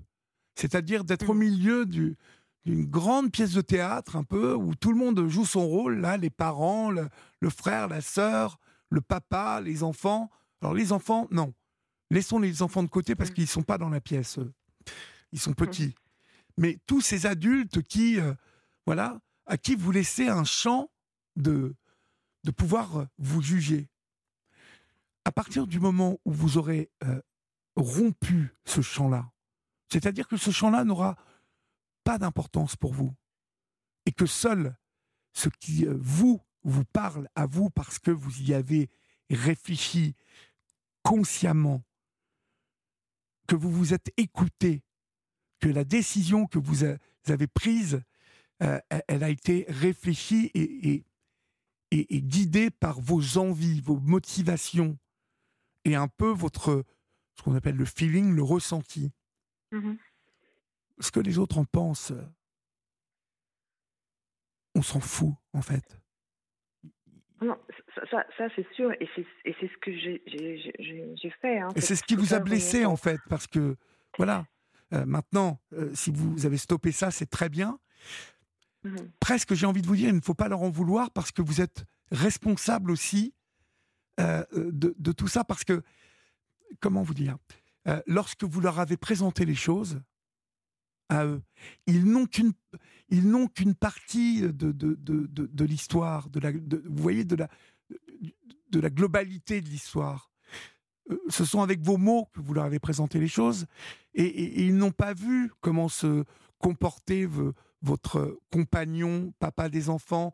Ils n'ont pas ressenti euh, le, les déceptions que vous avez euh, vécu et puis accumulé avec cet homme. Euh, ils n'ont peut-être pas euh, du tout pris conscience que, je ne sais pas, euh, peut-être cet homme était immature depuis le début et n'était pas à la hauteur de vos, de vos ambitions amoureuses, de femme, de mère de famille, de maîtresse, d'amoureuse. Et ça, quand vous vous le ramenez, ils n'ont qu'une partie de, de, de la pièce, vous voyez? Euh, non, ça c'est sûr. Et, puis il y avait, je pense, aussi une dimension où, où, il y avait des avantages euh, de, ma vie maritale qu'ils allaient perdre. Et, je pense que ça aussi, ça a joué pour eux. Et c'est ça aussi qui m'a peiné en fait. J'ai eu l'impression euh, que certains enjeux étaient peut-être plus importants que ma propre relation en tant que, que d'être leur fille, en fait. Et d'être, on va dire, à ma, à, ma juste place et que parfois je vous dis quand au début c'était cette séparation voilà j'ai eu ce sentiment d'être reléguée euh, en, dessous. et moi, je n'ai pas de problème qu'ils qu'ils gardent dans leur cœur leur beau-fils et le père de, de leurs petits-enfants. C'était pas ça le problème. Mais il y avait une telle disparité que j'ai pas compris, en fait. Mais, mais oui, comme vous dites, j'ai, j'ai, je me suis détachée, oui, de tout ça. Et c'est vrai que euh, parfois ça remonte parce que de temps en temps, ben, ma mère revient euh, à la charge et, et que j'ai mis du temps, mais que je me suis voilà délestée de tout ça parce que je je trouve pas ça sain, je trouve ça très très toxique ou mhm.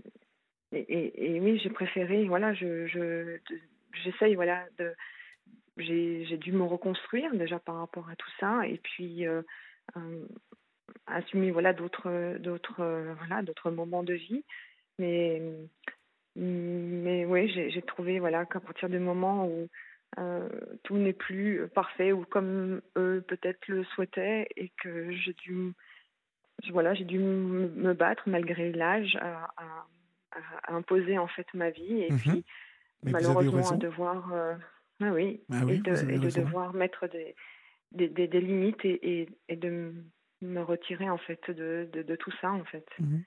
Mais ce que j'ai envie de vous dire, c'est que non, ça n'est pas triste. Euh, peut-être que vous êtes dans la phase je ne sais pas hein, où vous en êtes par rapport à cette histoire, mais euh, euh, il y a un moment où on ne peut plus. Euh, comment vous dire Il y a un moment où on ne peut pas tout accepter. Il y a un moment aussi où les autres, ceux qu'on aime, hein, en tout cas ceux qu'on est censé aimer, père, mère, frère, sœur, grands-parents, les amis, c'est autre chose. Mais j'ai envie de dire que vous savez, on, est, on, est, on a tous euh, et toutes été élevés dans une culture judéo-chrétienne euh, mmh qui, euh, quoi qu'on en dise, dès qu'on est né, nous a imprégnés de il faut aimer maman, il faut aimer papa, il faut respecter papa et mmh maman, ils ont toujours raison, et puis c'est pour ton bien, et puis patati, et puis patata. Et bon, il y a un moment, on devient adulte, on devient père, mère, euh, on devient des hommes, des femmes, des responsabilités, on travaille, on a des, euh, des pressions aussi de ce côté-là, euh, on, grandit, on apprend. Et, comme je vous l'ai dit tout à l'heure, il y a un moment où soit ceux qui nous aiment nous acceptent comme nous sommes, mmh. avec la globalité de nos problématiques, mais s'ils sont pas contents et si ça leur déplaît, eh ben c'est c'est comme ça, c'est pas grave. On n'est pas obligé, euh, pas obligé euh, d'être euh, supporté par ses parents, que vos parents soient d'accord avec vous. déjà que vos parents portent un jugement sur votre relation. Encore une fois, hein, je vous le dis, Virginie, c'est vous qui leur avez donné cette possibilité. Oui. Moi, je connais des hommes et des femmes qui, voilà. et alors, je peux vous dire, euh, je, vous, je, vous, parle et je suis euh, le, le, premier à avoir fait ça, à m'être reflété tellement longtemps dans le regard des autres et attendre leur jugement et, et, et, j'en ai pris plein la gueule jusqu'au jour où il y a un truc qui a résonné en moi et où je me suis dit mais c'est toi qui es au cœur du truc, c'est dans tes mains, c'est toi qui, c'est toi qui crées tout ça. Si tu ne permets pas, si tu ne donnes pas tous les éléments nécessaires pour que cette machine-là fonctionne, mais euh, rideau, fini la pièce de théâtre, au revoir messieurs, dames. Ce qui, ce qui ne veut pas dire que je ne vous parle plus, ce qui ne veut pas, mais je ne vous donne plus euh, le, grain à moudre, quoi, et la possibilité de, mm. de vous mêler de ce qui ne vous regarde pas finalement. Le cliché des, belles-mères, mmh hein, qui ne peuvent pas blairer leur belle-fille dès le début. Vous, vous, le connaissez, mais c'est pas c'est pas une légende, ça. Non, non, non. Vous, voyez, je connais plein de, femmes qui sont comme ça, qui euh, et, et, et à un moment, ces femmes ont dû assumer et payer, passer à la caisse, mmh payer toutes les méchancetés qu'elles avaient faites. Voilà, et, parce que nous sommes des hommes et des femmes, mais il n'y a pas écrit quand on, on est, euh, Il n'y a, pas, a pas de contrat à vie signé avec nos parents. Hein. Non, non, et c'est bien ce que j'ai compris avec le recul. Quand justement j'ai pris distance, j'ai senti quelque part, je pensais être très indépendante et, en fait j'ai compris qu'à ce moment-là, j'étais quelque part un peu sous une emprise. Oui, je me suis rendu compte dans certains choix. Et, et c'était il y a combien de temps ça, en fait, Virginie? C'était il y a c'était il y a, il y a, euh, il y a plus de dix ans. D'accord. Et est-ce que les choses se sont améliorées? Dans vos relations Non, parce que comme je dis, dans, quand, quand, avec mes parents Oui. Non, parce que bah, comme j'expliquais, il y a eu cette sortie, enfin cette euh, prise de conscience de l'emprise. À ce moment-là, les souvenirs d'inceste sont venus et à partir du moment où euh, euh, on ne m'a pas cru, euh, là c'est encore plus compliqué de se dire mais comment ils peuvent imaginer que je m'invente quelque chose comme ça Est-ce que j'ai besoin dans ma vie? Est-ce qu'ils pensent que c'est me rendre intéressante ou charger mes enfants d'un tel fardeau quelque part, même si c'est pas le sien, c'est le mien, mais je leur quelque part je je, je, je, levais un secret de, famille. Ma chère Virginie, ça leur a pas plu. Oui, ma chère Virginie, vous avez été victime d'inceste. Euh, le, rôle unique, et il n'y a même pas à, euh, réfléchir là-dessus, le rôle de vos parents, c'était de vous protéger, de vous croire et de vous, euh, de vous surprotéger.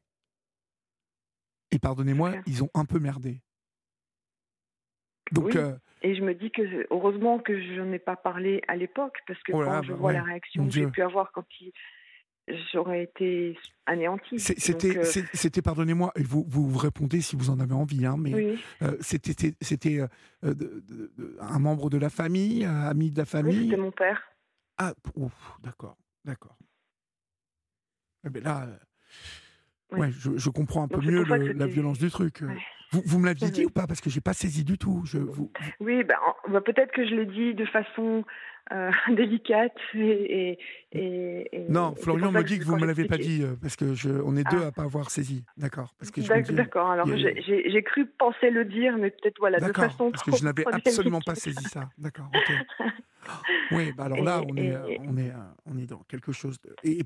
Et, donc, euh, la, la, la, réaction de votre mère a été de nier complètement ou, et, et, celle de votre père Enfin, comment ça s'est passé au, départ, quand, quand, quand j'ai eu la confrontation par téléphone, en fait, et, et, et quand j'en ai, parlé, je ne savais pas que mon père était à côté.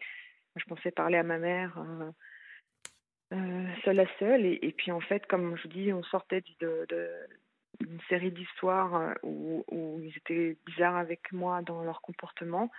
Euh, ils m'ont accusé en fait de sortir ça du chapeau pour pouvoir créer euh, des problèmes. Et, et, j'ai dit écoutez, chacun a sa conscience pour soi. Moi j'ai la mienne. et, et, et puis par la suite j'ai eu une discussion avec avec ma maman et, et elle m'a dit écoute euh, j'ai pu avoir peut-être, euh, je me suis posé la question, j'ai peut-être pu avoir des doutes, mais, mais euh, voilà, je, je te crois, mais il n'y a rien eu en fait. J'étais surprise en fait, pas de de d'empathie, pas de bienveillance, rien. Et, elle parlait d'elle en fait, mais moi je grave. comprends. ouais.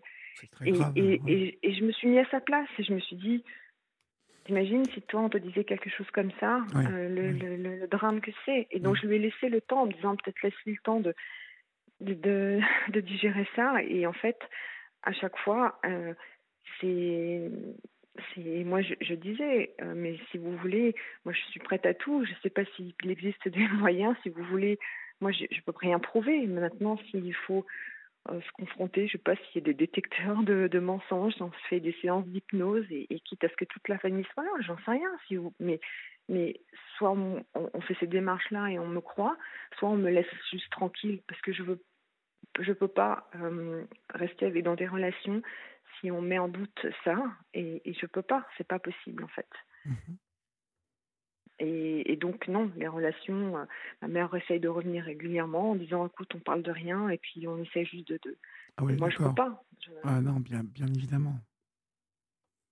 Bien évidemment. Donc c'est Et plus du tout de nouvelles, en tout cas plus du tout de relation avec votre père Non, non, depuis, depuis ce jour-là. D'accord. Et donc, du coup, je, d'accord, je, je, saisis l'ampleur avec votre frère et votre sœur.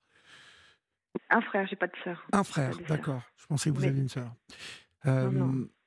Votre frère a pris, euh, a pris le bah, parti de vos parents. Il m'a dit, je te crois, mais bon, voilà, euh, ça reste mon père. Mmh bah, ok. Et, et c'est vrai qu'au début, c'est vrai, sincèrement, j'attendais en fait rien. J'ai trouvé déjà tellement terrible en fait de devoir euh, dire ça. Impliqué. Que je, Ouais, je je je j'ai pas cherché, j'ai même pas cherché même à à, à vouloir même aller en justice ou quoi que ce soit parce que je cherchais même pas à ça. J'avais juste besoin de décharger et de le et de le dire. Et parce que j'étais consciente que de faire de, de garder ça en moi, c'était quelque chose de pas bon pour mes enfants.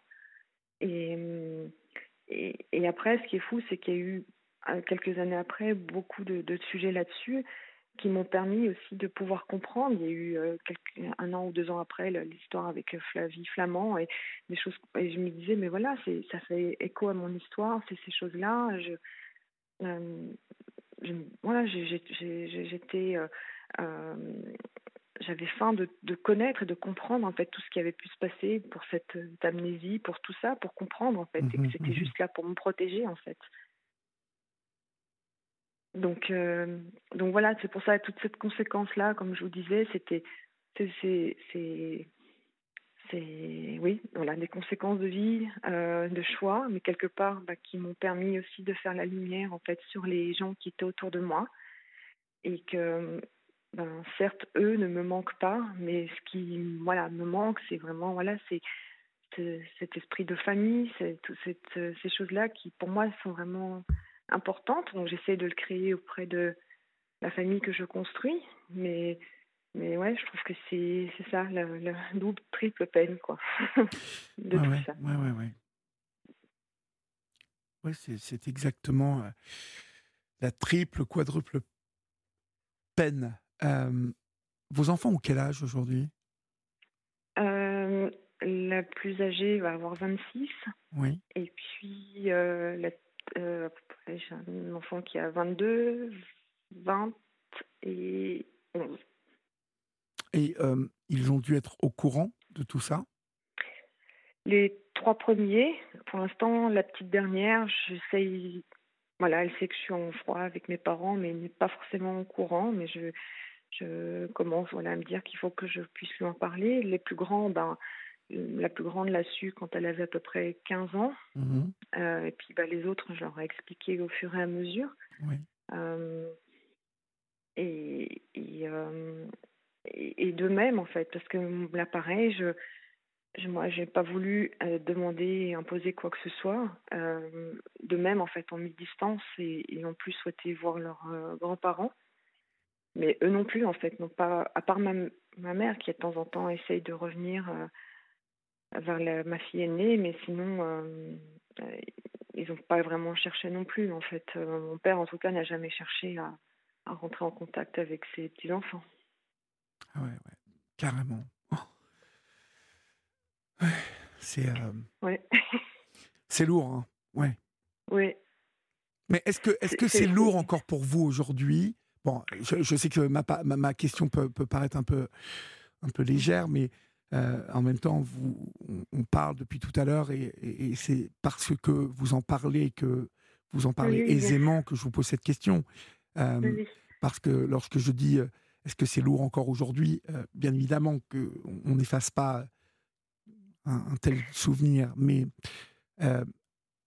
est-ce qu'on. Vous voyez, vous parlez de Flavie, Flamand, qui, qui, est devenue vraiment quelqu'un que j'aime beaucoup, on a, elle sera d'ailleurs dans la prochaine saison Dans les yeux d'Olivier sur un film sur la mémoire. D'accord. Euh, et, j'ai senti euh, Flavie s'être soignée de tout ça, avoir fait tout ce travail de. Comment vous expliquer? J'ai eu, j'ai eu, j'ai eu ce sentiment que comme un, un vieux monsieur qui m'avait appelé un jour qui qui avait 94 ans, et qui m'expliquait avoir été abusé au moment de la Seconde Guerre mondiale, lui et toute sa fratrie, je crois qu'ils étaient cinq ou six garçons, à avoir perdu leurs parents, et je crois même que c'était en Suisse d'ailleurs, euh, ou à la mmh frontière suisse, et que euh, ils avaient été euh, adoptés par un, un homme professeur érudit en littérature et en histoire, enfin un intellectuel, qui leur avait fait une éducation très pointue, mais qui avait abusé au fur et à mesure du temps qui passait. C'est-à-dire, quand il y en mmh avait un qui devenait trop vieux, il passait. voilà. Et cet homme m'avait dit J'ai fait le chemin du pardon. J'ai dû lui pardonner. Et pour ça, faire tout un travail sur moi-même où j'ai réalisé que c'était sa merde à lui. Vous voyez tout ce qu'il nous avait fait comme mmh horreur. Que rien de tout ça ne m'appartenait parce que cet homme m'expliquait avoir euh, euh, vraiment euh, été SDF. Il, avait, il décrivait comme une odeur sur lui, l'odeur de cet homme quand il le violait. C'était très très dense ce qu'il décrivait, mais il parlait aussi de tout le travail qu'il avait dû faire pour larguer ce, paquet-là, comme si il se détachait de, du cadavre de cet homme qui s'en allait là comme dans un fleuve, euh, qui s'éloignait avec toute sa crasse, toute sa bah, tout, tout ce qui était moche en lui, en me disant tout ça ne m'a jamais euh, appartenu. Quand j'ai échangé avec Flavie, j'ai eu l'impression, on n'est pas venu directement avec des mots là-dessus, mais j'ai eu ce même sentiment que c'était David Hamilton et ses, et ses démons et sa crasse euh, qu'elle avait laissé partir comme ça. Vous, quel, qu'est-ce que vous entretenez comme euh, sentiment aujourd'hui, comme, comme ressenti par rapport à tout ça? Est-ce que vous êtes encore dans la euh. colère ou plus du tout? Non, non, non, mais je, je vous dis, les, les, six mois où j'ai passé vraiment seule en introspection avec moi-même, où je sortais pas, où j'étais vraiment seule avec moi, heureusement, en fait, elles ont été, elles, ont, ces six mois ont été nécessaires parce que je me suis posé à moi toutes les questions. Euh, et, et, je vous dis, c'est là où est ressorti le fait que je n'étais pas responsable, que ça se passait euh, quand je dormais. Je, donc, euh, j'avais j'ai même pas de souvenir visuel en fait. Tout est c'est olfactif ou euh, du toucher mais j'ai rien de visuel. Et, et tout de suite pour moi j'ai été consciente en fait que je n'étais en rien responsable. Et, et, et, j'entends parfois dans d'autres témoignages voilà des, des, gens qui ont besoin de pardonner euh, pour moi le pardon j'ai pas besoin pour avancer euh, de pardonner, parce que je, pour moi, je ne pardonne pas. Parce que déjà, il faudrait qu'on me demande dans ce cas-là, mmh euh, qu'on me demande en fait. Et, et, et j'ai pas, enfin, non, j'ai pas besoin du pardon. La, seule chose, c'est ce que j'avais dit à Florian, j'attends rien. Euh, et peut-être qu'inconsciemment, peut-être la tête, si je pouvais attendre quelque chose, je me dis, est-ce qu'un jour, il aura le courage euh, de le dire? Ne serait-ce voilà, pour moi, pour mes enfants, de, de, montrer que ça arrive, on peut faire des erreurs. pour moi, c'est pas une erreur, hein, mais mmh on peut, mmh faire, il peut y avoir des choses graves, mais qu'on ait le courage de, de ces actes et de, et de s'en excuser. Mmh euh, qu'il le fasse pas pour moi, qu'il le fasse, je dirais, pour mes ah, enfants. c'est qu'il le fasse pour vous, qu'il le fasse pour vous. D'abord, oui, mais d'abord honnêtement, pour vous. Oui, mais s'il ne l'a pas fait au bout de tant de temps, euh, ouais, il est. Euh, c'est vrai que. Je me dis que est-ce que voilà, à un moment, euh, pas mal de gens, sur un moment donné, quand ça arrivera, peut-être sur son lit de mort, il y aura un état de, conscience. Bah, le lit de mort, là, à ce moment-là, il est bien, il est bien utile, hein. oui. Mais, mais, mais, voilà, je, je, pour moi, en fait, ce qui, ce qui se passe, c'est que je sais que moi, je suis pas dans le déni. Je sais que mes parents sont vivants Mais en fait, pour moi, ils sont morts, en fait. Mhm. Pour moi, voilà, j'ai pas de parents. Ils sont là, je sais qu'ils sont vivants, mais ils, n'existent plus, en fait. Mhm. Je, sans, sans se déni, hein, je sais qu'ils sont là et ça fait partie de mon arbre généalogique. Je sais aussi faire la part des choses, des, des bons souvenirs que j'ai pu avoir quand j'étais enfant. Je ne veux pas tout mélanger, mhm. mais voilà, cette, sur cette tranche-là. Et donc, pour moi, voilà, je, je, je, je, suis dans un plus, en fait, euh, de cette, euh, ce, constat de me dire que.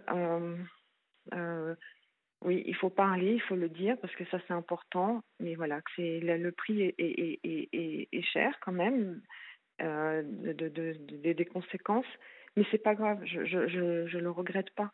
Et, je, pense que voilà, pour toutes les personnes à qui ça arrive, c'est se dire voilà, qu'on est en rien responsable, que oui, ça va faire des, des changements et des, chocs, mais, mais c'est pas grave, c'est au prix de la liberté d'être soi et d'être euh, ancré dans ses valeurs. Et, et pour moi, c'est important d'être euh, sincère et d'être euh, voilà, dans des relations qui soient saines. Et c'est ce que j'essaye voilà, d'inculquer à mes enfants aussi, de, voilà, de, de pas, pas de mensonges et, et, de pouvoir se dire, se parler et s'entendre et voilà c'est ces choses là que je mhm. j'essaye j'essaye voilà de de, de de, de faire au mieux de ce que moi j'aurais peut-être voulu voilà avoir comme relation avec euh, mes parents je, je, fais des sûrement des erreurs aussi hein, mais mais au moins, transmettre ça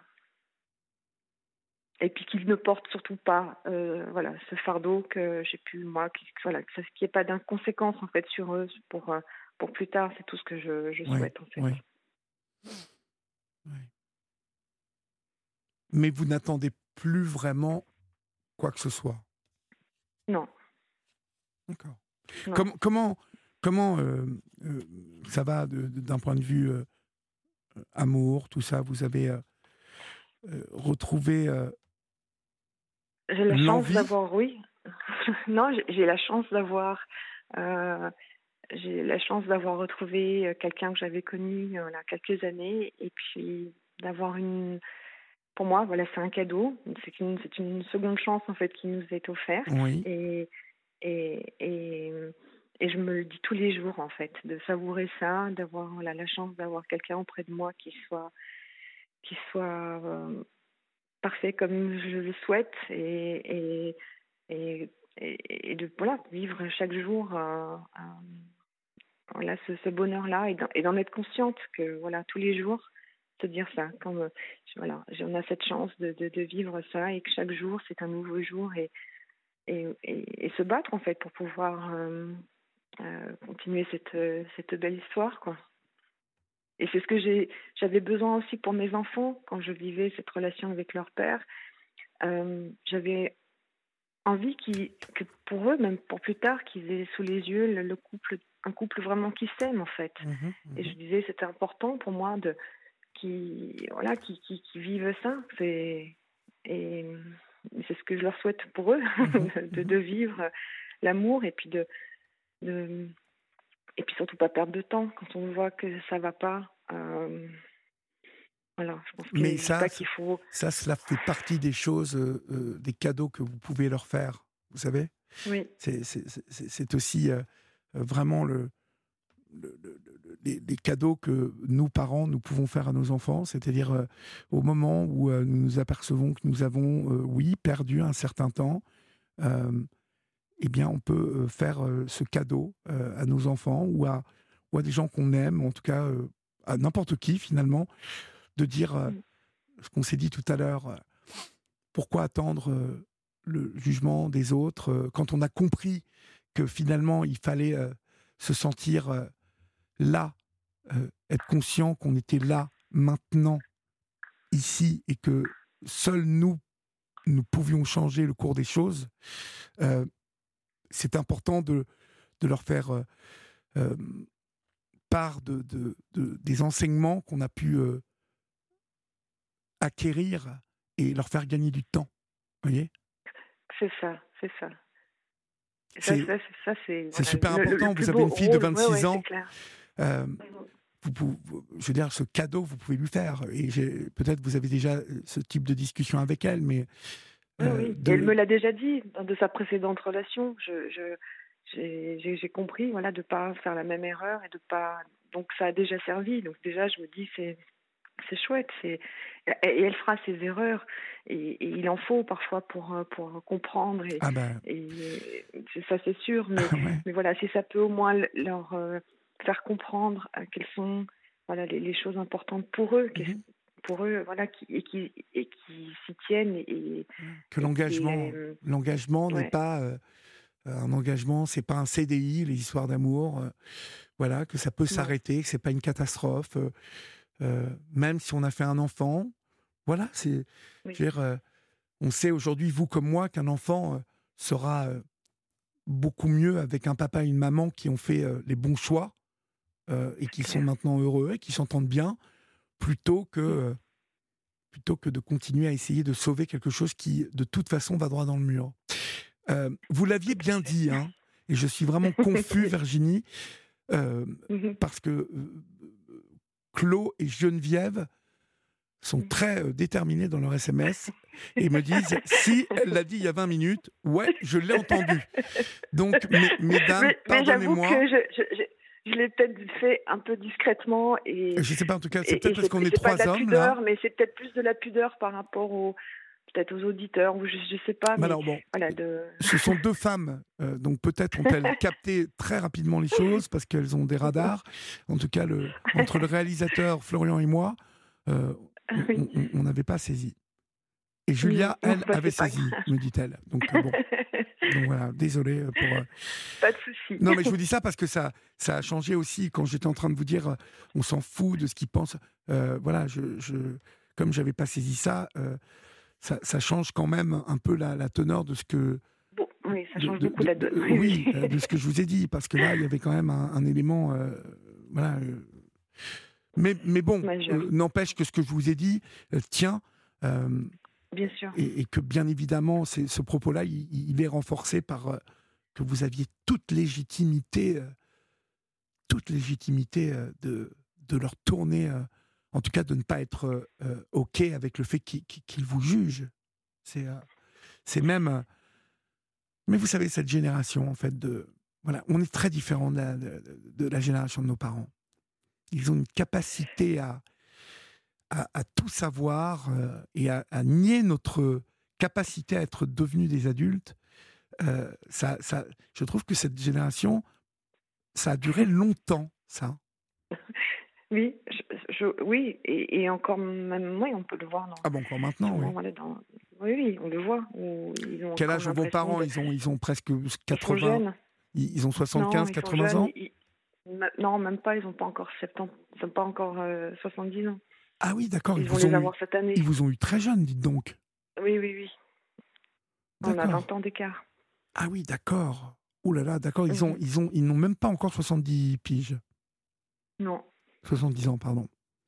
Non, non, D'accord. Et, euh, euh, question, euh, à mhm. savoir si j'ai bien compris aussi, la Suisse, c'est un choix de changement de vie ou, vous, vous, êtes, vous êtes suisse vraiment? Non, non, non, moi je suis française et j'avais suivi mon, ex-mari en fait. en Suisse Pour des raisons professionnelles, oui. D'accord. Ça n'était pas, ça pas une volonté de vous éloigner de, de, de, ces. Non, non, non, non. Non, non, non, c'était. Euh, voilà. J'ai pas mal bougé et, voilà, j'ai fini par la Suisse. D'accord. Écoutez, merci mille fois euh, pour votre témoignage ce soir sur l'antenne d'Europe 1. Ben, merci pour votre écoute. Je vous en prie, j'étais ravi. Merci pour l'accueil de, de Florian et, et puis je suis voilà, ravie euh, si mon témoignage voilà, peut peut aider parce que moi j'écoute euh, rarement en direct, mais j'écoute beaucoup les, podcasts et, et, souvent voilà vous accompagnez les, les, nuits où j'avais du mal à dormir et, et ça me voilà je j'écoute et, et parfois ben, il y a des petites choses qui résonnent dans mon histoire et je me dis ben ça me fait du bien de l'entendre mhm. donc voilà, si ça peut aider, en tout cas moi, ça m'aide à sortir cette voix en dehors de ma maison. Et je me dis, voilà, si ça peut aider quelqu'un et, et, voilà que ça résonne en, en, lui ou en elle, ben voilà, si ça peut aider, c'était ça le but. Soyez-en sûrs, ma chère Virginie, cela aidera parce que malheureusement, malheureusement, voilà, ces, ces, ces problèmes d'inceste sont tellement répandus que vous pouvez être sûr. Le soutien de la famille, c'est clair qu'il n'est souvent pas là. Donc, voilà. voilà. En tout cas, soyez sûr de l'utilité de votre témoignage ce soir. Ben, c'est tout ce que je souhaite. Mmh On vous embrasse en tout cas, et puis vous connaissez le chemin. Si l'envie vous prend de vouloir échanger avec moi à nouveau, vous connaissez maintenant, d'accord? Mais je vous remercie. Merci pour votre écoute. Je vous en prie. Bonsoir. Merci. Bonsoir. Sur Europe 1, venez vous confier à Olivier Delacroix en appelant le 01 80 20 39 21. Numéro non surtaxé, prix d'un appel local. Il est minuit 53 sur Europe 1 et nous accueillons maintenant Valérie. Bonsoir Valérie. Oui, bonsoir Olivier. Bonsoir. Alors Valérie, il nous reste 7 minutes, donc euh, oui. nous, nous reprendrons cette conversation lundi, bien évidemment. Donc, euh, D'accord. Euh, je suis désolé, le, le, temps, hein, le temps file, mais vous, vous, pourrez lundi hein, redémarrer l'émission avec nous. Oui, oui, oui, tout à fait. D'accord. Alors, oui, Valérie, d'où nous appelez-vous et, et, quel âge avez-vous? Alors moi j'ai 53 ans et j'appelle de Blagnac, donc près de Toulouse. D'accord. De quoi voulez-vous me parler? Dites-moi. En fait, je voulais vous parler de mon parcours douloureux et très compliqué depuis 2021. Mmh parce que je suis revenue, nous sommes revenus avec mon mari en, précipitamment de Guadeloupe où nous vivions depuis 15 ans. Oui. Pour des raisons sanitaires, hein, pas liées à mon mari. Hein. D'accord. Et, et donc, mon, mon, parcours depuis 2021 a été des plus douloureux, chaotiques et très compliqués. Écologiquement. Lorsque vous dites que vous êtes revenu pour des raisons sanitaires, qu'entendez-vous par là? Ben, Motif impérieux, mon mari a fait un AVC donc, en 2020, donc pendant la période. du Covid? du Covid et il n'a pas pris, il n'a pas été pris en charge du tout par le SAMU qui a refusé de se déplacer. Donc j'ai dû œuvrer toute seule pendant plus d'une semaine, sachant que je l'ai trouvé complètement désorienté et ne pouvant plus bouger dans le jardin. Donc, grâce à mon, mes voisins, j'ai réussi à le rentrer, à l'allonger. Oui. Euh, une infirmière qui euh, était dans, le, dans les parages aussi, qui s'occupait d'une de, de, mes voisines, je l'ai appelée en renfort. Elle a bien voulu le prendre euh, en charge quelques jours pour lui faire la toilette et essayer de, de le remouvoir. Il n'a pas eu de de paralysie. Hein, non, il n'a surtout pas eu de soins tout de suite. Ah ben non, une semaine après, il a été vu par un médecin. Aucun médecin n'a voulu se déplacer. Mais au nom, au nom de quoi le SAMU n'est pas venu chercher votre mari? Ils m'ont dit qu'il euh, était dans un état, de, comme je, je, je, leur disais, qu'il bah, était désorienté, qu'il parlait plus, qu'il n'arrivait plus à marcher. Euh, euh, ils m'ont dit il est dans un tel état de faiblesse que c'est pas le moment de venir le, de, le, de, le mettre à l'hôpital avec tous les cas Covid. Il était mieux chez moi. Ah, d'accord, ok. bon, est-ce que ça s'entendait? Euh, de votre point de vue, Valérie? Ah ben non. Ben non. ben non. Ben non. Comment voulez-vous que j'entende ça? Oui, oui non, mais, mais euh, je vous pose la question parce que le, le, le, Covid a frappé durement la Guadeloupe aussi. Oui. Euh, et est-ce que l'hôpital était débordé de gens, je suppose, contagieux C'est ça? C'est ce qui, voilà, c'est ce qu'ils m'ont fait comprendre. Oui. oui. oui. Sauf que mon mari, c'était pas le Covid qui le frappait, ah bah c'était un AVC. Non. Donc, en fait, euh, même le médecin du SAMU, quand je lui ai dit, mais à ce moment-là, adressez-moi à un médecin, faites venir un médecin, etc., il m'a dit, non, c'est pas notre problème. C'est fou. Ouais. Je sais pas ce qui se passe en Guadeloupe là-bas, mais euh, à chaque fois que j'ai des témoignages venant de Guadeloupe, j'ai l'impression que. Ah, puis, puis c'est pas, c'est pas, c'est pas, c'est pas fini ce que je vais vous dire, hein, parce que moi, je, j'hallucine là, je, je, je, tombe complètement, enfin, sur ce qui m'est arrivé en Guadeloupe et même ici à, à Blagnac, euh, c'est au point de vue médical, c'est juste, euh, c'est l'apocalypse. Hein. Ah oui? C'est l'apocalypse. Ouais. Alors, le, le, le, volet Guadeloupe, en fait, euh, ils sont venus à un moment se préoccuper de ah, votre non, mari? non, non. Non, non, donc par une ambulance, une semaine après, grâce à l'infirmière, c'est son propre médecin personnel à l'infirmière qui a bien voulu prendre mon mari en charge, mais une semaine après, et il a fallu que ce soit une ambulance, donc que mon, mon mari réussisse à se relever et à remarcher pour pouvoir aller voir le médecin. Eh ben. Mais à aucun moment il a eu de scanner, ni rien cérébral, ni rien du tout. Le médecin lui a donné simplement euh, donc un euh, bah, des médicaments pour la tension parce qu'il a fait de l'hypertension et euh, un fluidifiant donc euh, le cardégique pour éviter un, nouveau caillot quoi. il faisait, il faisait de, la tension, en tout cas il était sujet à pouvoir avoir un AVC. Non, non, non, pas du tout. Non, non, non, non. Il était stressé ou il était Bah non, pas spécialement. Non, non. Pas spécialement. C'est flippant. On peut faire un AVC comme ça. Ça peut venir n'importe ben, oui. Ouais, ouais, ouais. Eh ben, et au début, ils ont cru à un AIT, puisqu'il avait quand même repris ses, un peu de mobilité, puisqu'il remarchait. Hein, il n'a pas eu d'hémiplégie, je vous, dis, vraiment pas du tout. Mais sauf que ben, euh, la parole est devenue difficile.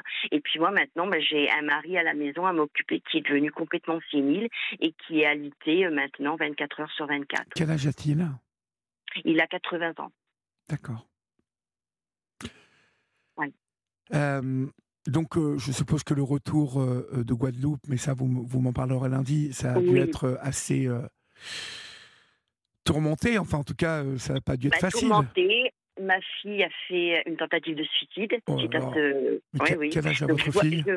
Elle a 23 ans. Oh je ne vois plus ma fille depuis. Depuis un an, je ne vois plus du tout ma fille. Euh, elle n'a pas supporté certainement la situation. Moi, j'ai fait burn-out sur burn-out. Alors, écoutez, je suis complètement épuisée. Vous savez quoi euh, Lundi, on va reprendre ça euh, point par point. Et vous allez bien m'expliquer ça en détail parce que là, on a besoin vraiment de vous accorder du temps et euh, qu'on se pose et puis qu'on écoute tout ça et puis surtout qu'on qu'on étudie si au moins on peut vous aider ou en trouver en tout cas trouver euh, un semblant de, de solution à vos problèmes. Euh, Florian vous rappelle lundi, ne raccrochez pas, vous allez voir ça tout de suite avec lui, d'accord? D'accord, très bien, merci beaucoup. À lundi Valérie, je vous embrasse. Au revoir. Moi aussi, je vous embrasse. Au revoir. Au revoir. Chers amis, c'est la fin de votre libre antenne. Je vais vous souhaiter un agréable week-end. Euh, à partir de demain soir, vous êtes avec euh, l'excellente et douce et charmante Valérie Darmon. Passez un bon week-end, vous le savez, je vous le dis à chaque fois, mais c'est bien d'assainer les choses préoccupez-vous de vous. Euh, vous voyez, faites attention à vous, respirez, faites du sport. Euh, regardez les papillons si vous êtes à la campagne. Il y en a plein en ce moment. Il y a même des hérissons. J'en ai eu un euh, il y a quatre jours dans mon jardin. Et puis n'oubliez pas qu'ici on vous aime. Bien évidemment, les programmes de la nuit continuent sur Europe 1. vous allez les retrouver dans quelques instants. Quant à moi, je vous embrasse. Et puis tout le week-end, restez sur Europe 1. C'est super. Salut.